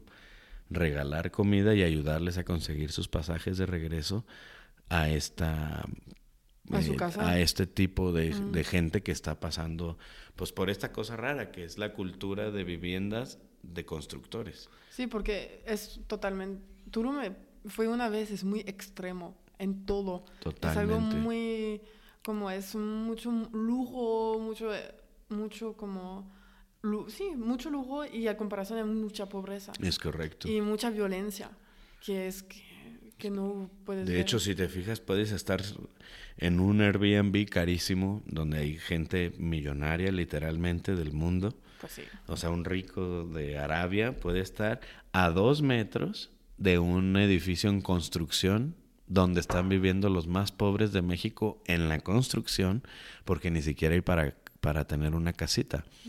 Entonces, en realidad es lo más pobre del mundo a unos metros de lo más rico del mundo. O sea, es un, es un fenómeno. Tulum está más culero, y creo yo, que chido. Qué gacho que se esté haciendo culero un espacio tan bonito como la- el Caribe. Pero bueno, lo que tratamos de hacer es una gastronomía recíproca con el espacio. Este, y hubo una curiosidad de Canek, que es el que opera allá. Él tenía mucha curiosidad de instalarse en Tulum. Entonces, por eso hicimos el proyecto más como experimento que como está pegando Tulum, hay que hacer algo de negocio allá. Ujú. No, en realidad fuimos a activar un proyecto muy bonito que se llama Ájala y de ahí empezamos con la idea de especular este proyecto que es recíproco. Este, y pues sí, nos hemos encontrado con estos contrastes que dices muy cabrones de, pues sí, de los ricos, los pobres y la ética con el espacio muy locochona. Sí, y está chido porque que- lo que tratas aquí es de dar visión, de, dar, pues hay otra manera de operar, etcétera. Ujú. Y pues allá no lo hacen. Total que no lo hacen. Exacto. Pero pues mira, eso nos funciona, pues intentamos allá Es- que ver qué rollo. Y Exacto. con nuestro producto, pues obviamente vas a ir con tu- las cosas que conoces y sabes Ujú. que eh, respeta tu, tu, etic- eh, tu ética Ujú. y ver, pues, mira, lo podemos, puedes lograr de pagar bien tu gente y hacer productos chidos de México. Exacto. Allá también, no es pura europeos y, Sí, y exacto. locos que... Y también creo que para banda que está ahí siendo extranjero, es medio abusivo el hecho de que les den gato por liebre en el sentido de mezcales caros, pero son una cagada de mezcal. O sea, también se necesita ver comercio justo de parte de México, de dejar de estar ansiosos por la derrama económica. Sí, te puedes hacer millonario vendiendo puras pendejadas, y más en Tulum. Sí, Sí. porque van a comprar. Por- y el chiste es hacer pendejadas. Entonces, por eso estamos experimentando, haciéndolo, hacerlo legal. Otra de los intereses que tenemos es regalar clases de español a los que solo hablan maya, pero especializadas en hospitalidad. ¿Esto por qué? Pues porque se deberían de quedar los trabajos ellos mismos y no los tienen. Les quitan sus tierras y sus trabajos. Está de la chingada. Yo no sabía que aún iba mucha gente que no hablaba español. Un chingo, 42% de los que hablan maya no hablan español. Ándale. ¿Y son los mayores? De o- los tuluminenses. Ok. Este, de todas De las todas edades. las- de to- ok. O sea, hay entre la cultura maya también son cerrados. O Sí. sea, odian el español también y odian. eh, Pues todo lo que pasó ricos. con ellos y... Claro, aparte les Sí. invadieron, les hemos invadido todo, Y todo el este- espacio. sí. Entonces sí hay muchos reacios, pero yo pienso que ya es momento de que, pues no sé, los Caminar hijos ya se puedan empezar a capacitar para aunque sea tener trabajo. Este, para los locales, que casualmente parece que hay que ser argentino o del centro del país para ganar un, un trabajo de mesero, Ujú.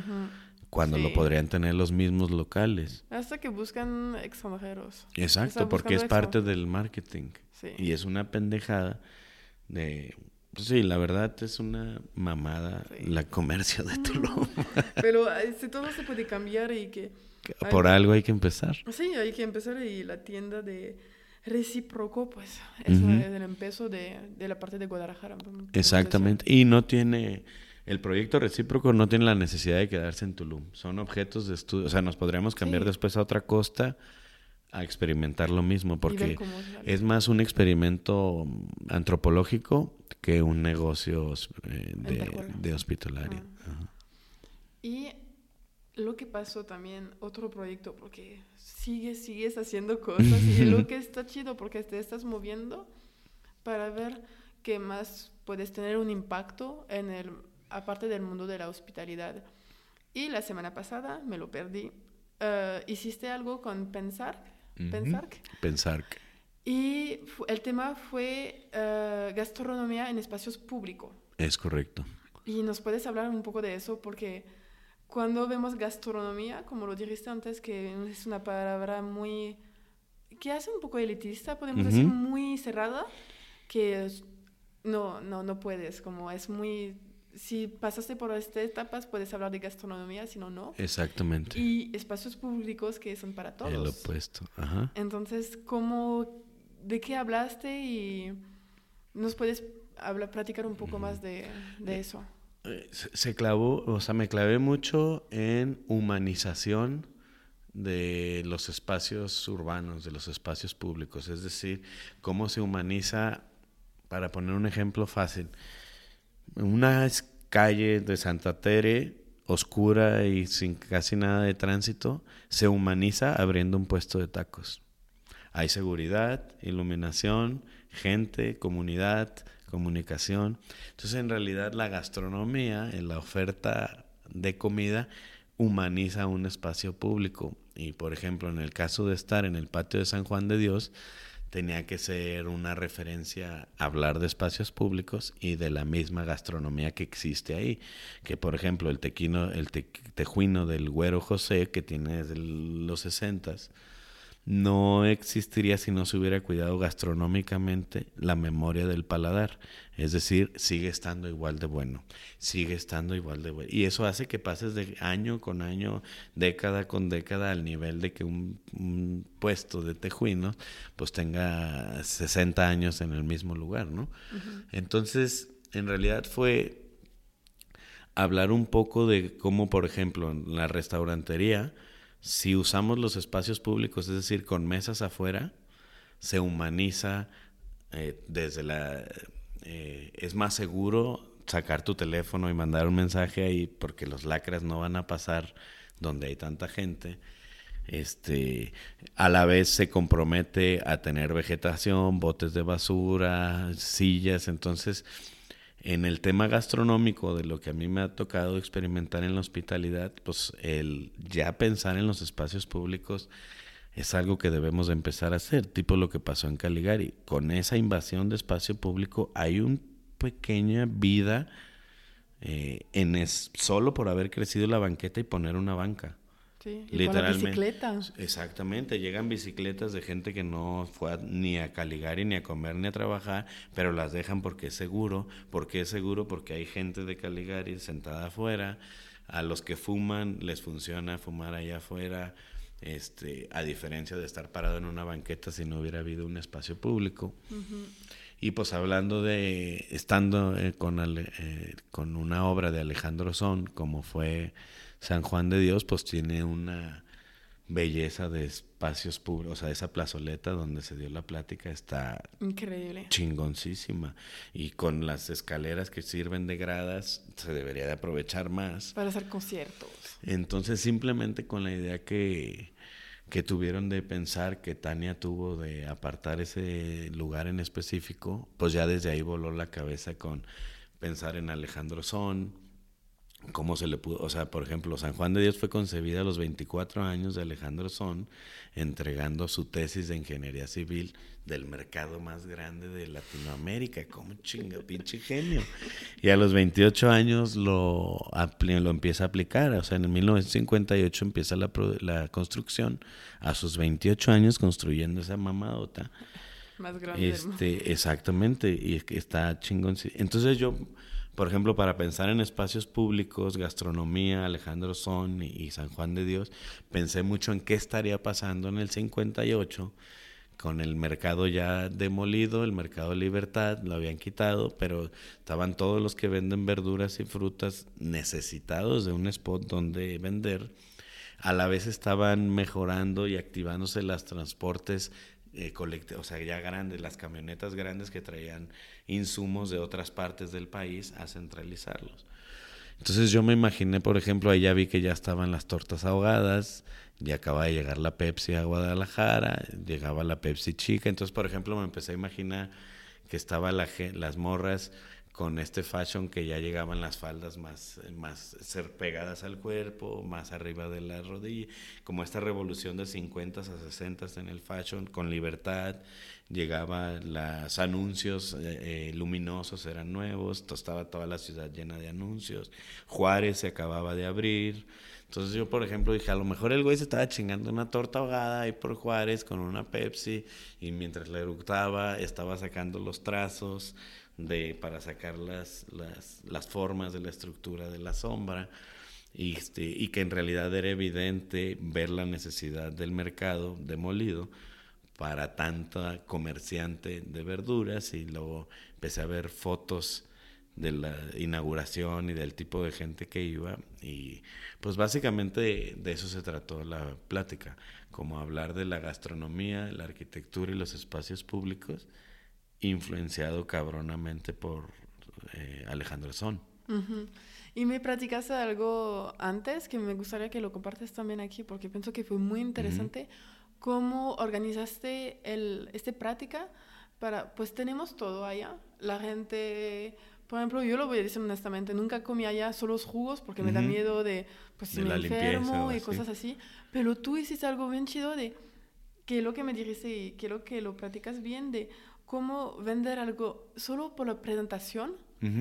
Puedes hacer una diferencia increíble de, de ventas, podemos decir. Exacto.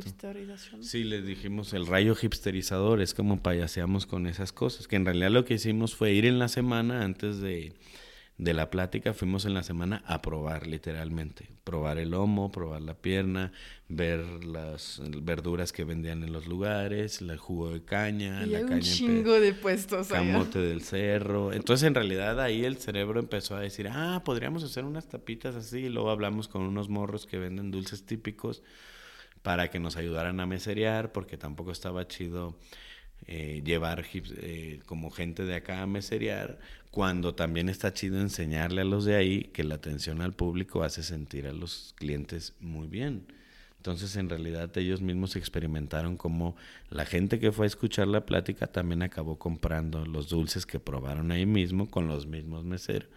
Entonces empezamos a pensar, Roten, Roten Esteves y yo, qué platos podríamos montar comprando las mismas cosas de ahí. Entonces compramos eh, lomo de las super tortas, también compramos su escabeche, camote del cerro lo encargamos un día antes para dar camote del cerro con limón, sal y chile. Entonces en realidad hicimos primeros, eh, primer tiempo una amenidad líquida, les dimos un tejuino, una amenidad sólida les dimos las pepitas tapatías que les dicen ahí en el mercado.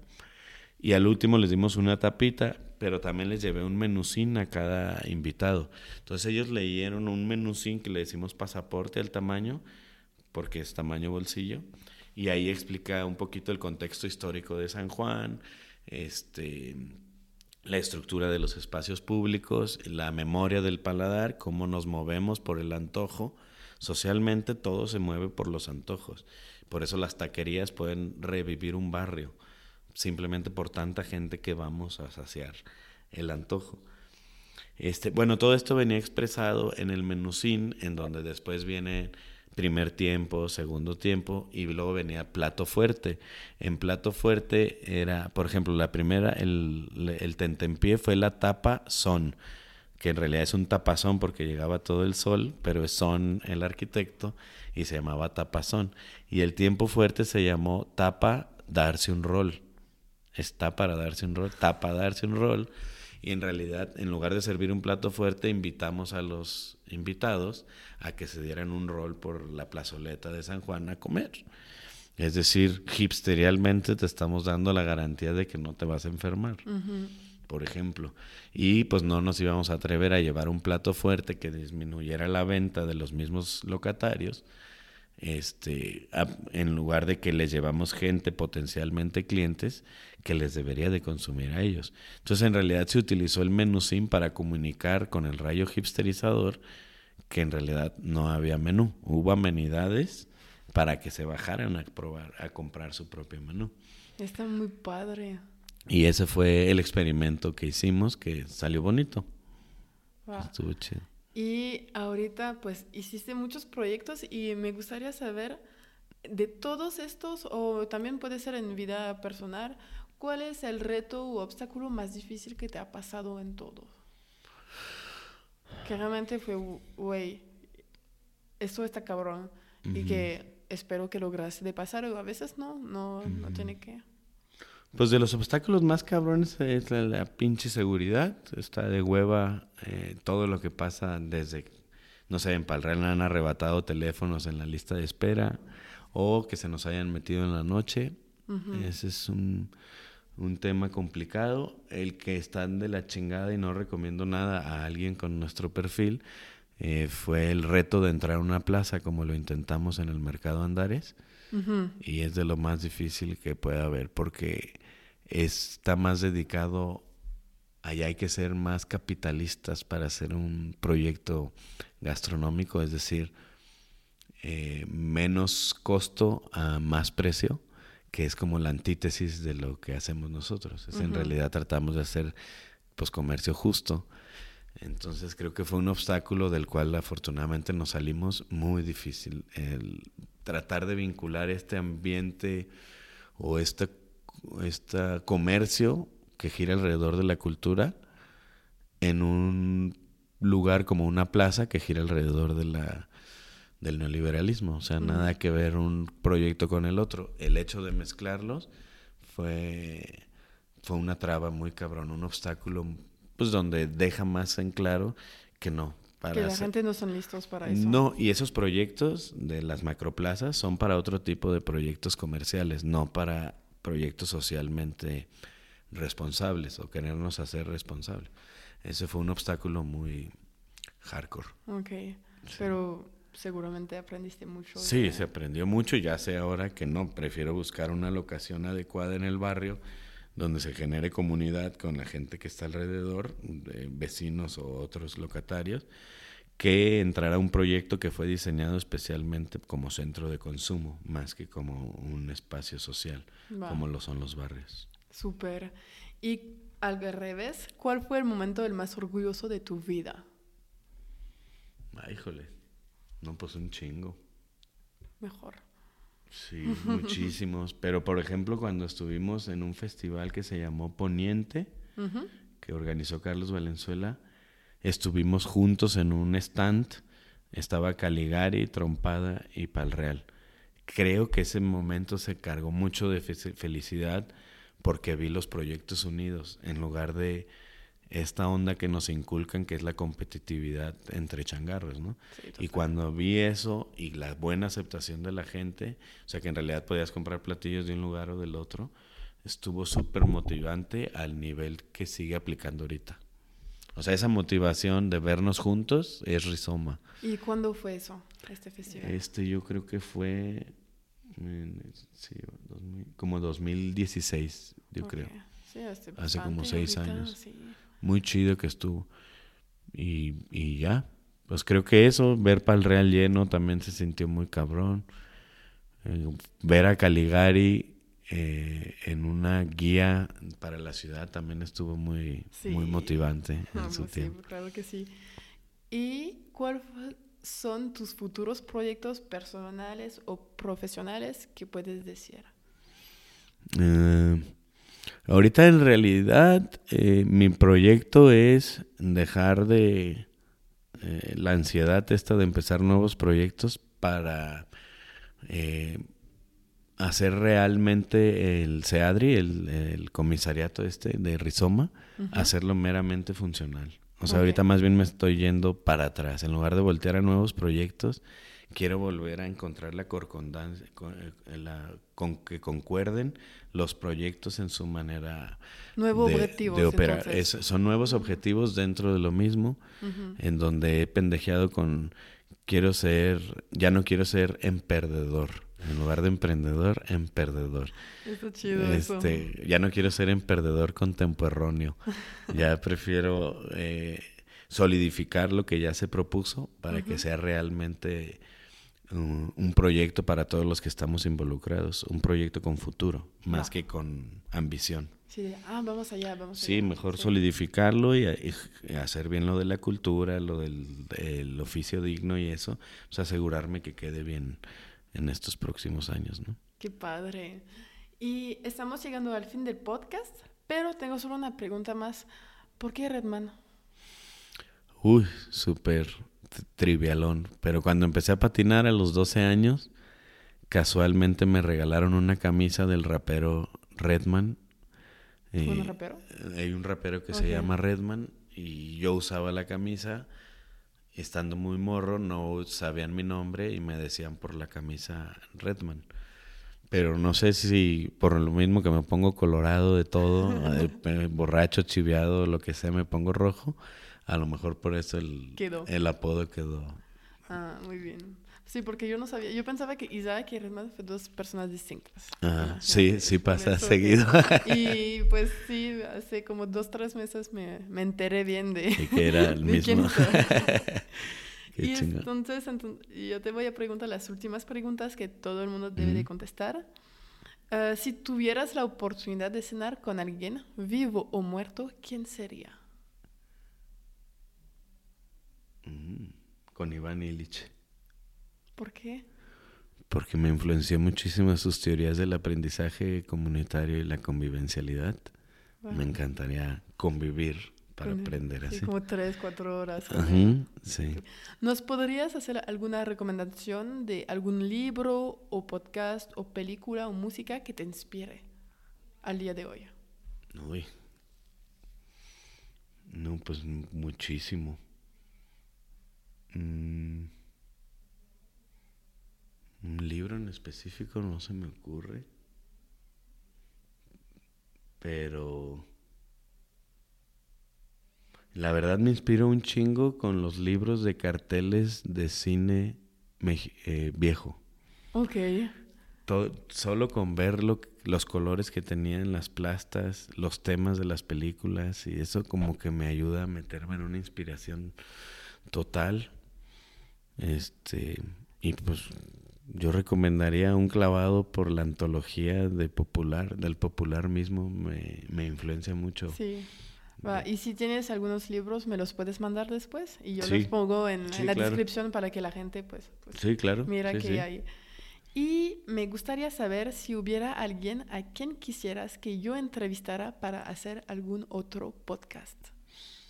Mm. Muy interesante alguien que, que te inspiró, que, que, que, que, puede inspirar a la gente a hacer sus propias cosas y a creer en ellos mismos. A nosotros mismos, más bien. Ay, joles. Pues está de aquí, ¿no? Locales, alguien fácil Ah, puede ser de todo México, Latinoamérica. Este. Pedro Jiménez, súper recomendable para podcast. Hecho. Eh, ¿Ya hecho? Ah, se, puse bien. Eh, Roten Esteves, que trabaja con nosotros en Rizoma, me parece un, un buen momento para él y abrirse en su profile, en su perfil que tiene. Es saxofonista, pintor y chef. Pero es un excelente anfitrión Está todo tatuado desde que estaba súper morro y los tatuajes se los hizo como se los hacían en las cárceles de los 20. Entonces, es alguien lleno de estilo y que yo creo que lo que él tiene para compartir es eh, muy gustable, sí, y gustable. Espero que me vas a pasar su contacto. Totalmente te lo paso. ¿Y dónde te puede contactar uh, nuestra audiencia que nos escucha ahorita si quieren decirte algo, quieren consejos o alguna cosa así? Pues una forma de comunicación puede ser el Instagram, en arroba redmine. Y la otra, pues encontrarnos con la casualidad en alguno de los changarros mencionados. De todos los lugares. Donde me la paso, literalmente. Ah, pues muchas gracias, Redman, por tu tiempo. Chido, gracias. Y espero que te gustó y nos vemos pronto. Va que va. Chido. Gracias por escuchar este episodio hasta el fin. Si te gustó, lo puedes compartir a alguien que podrían interesar y motivarlo a ser arquitecto de su propia vida. Nos vemos la próxima semana. A bientôt.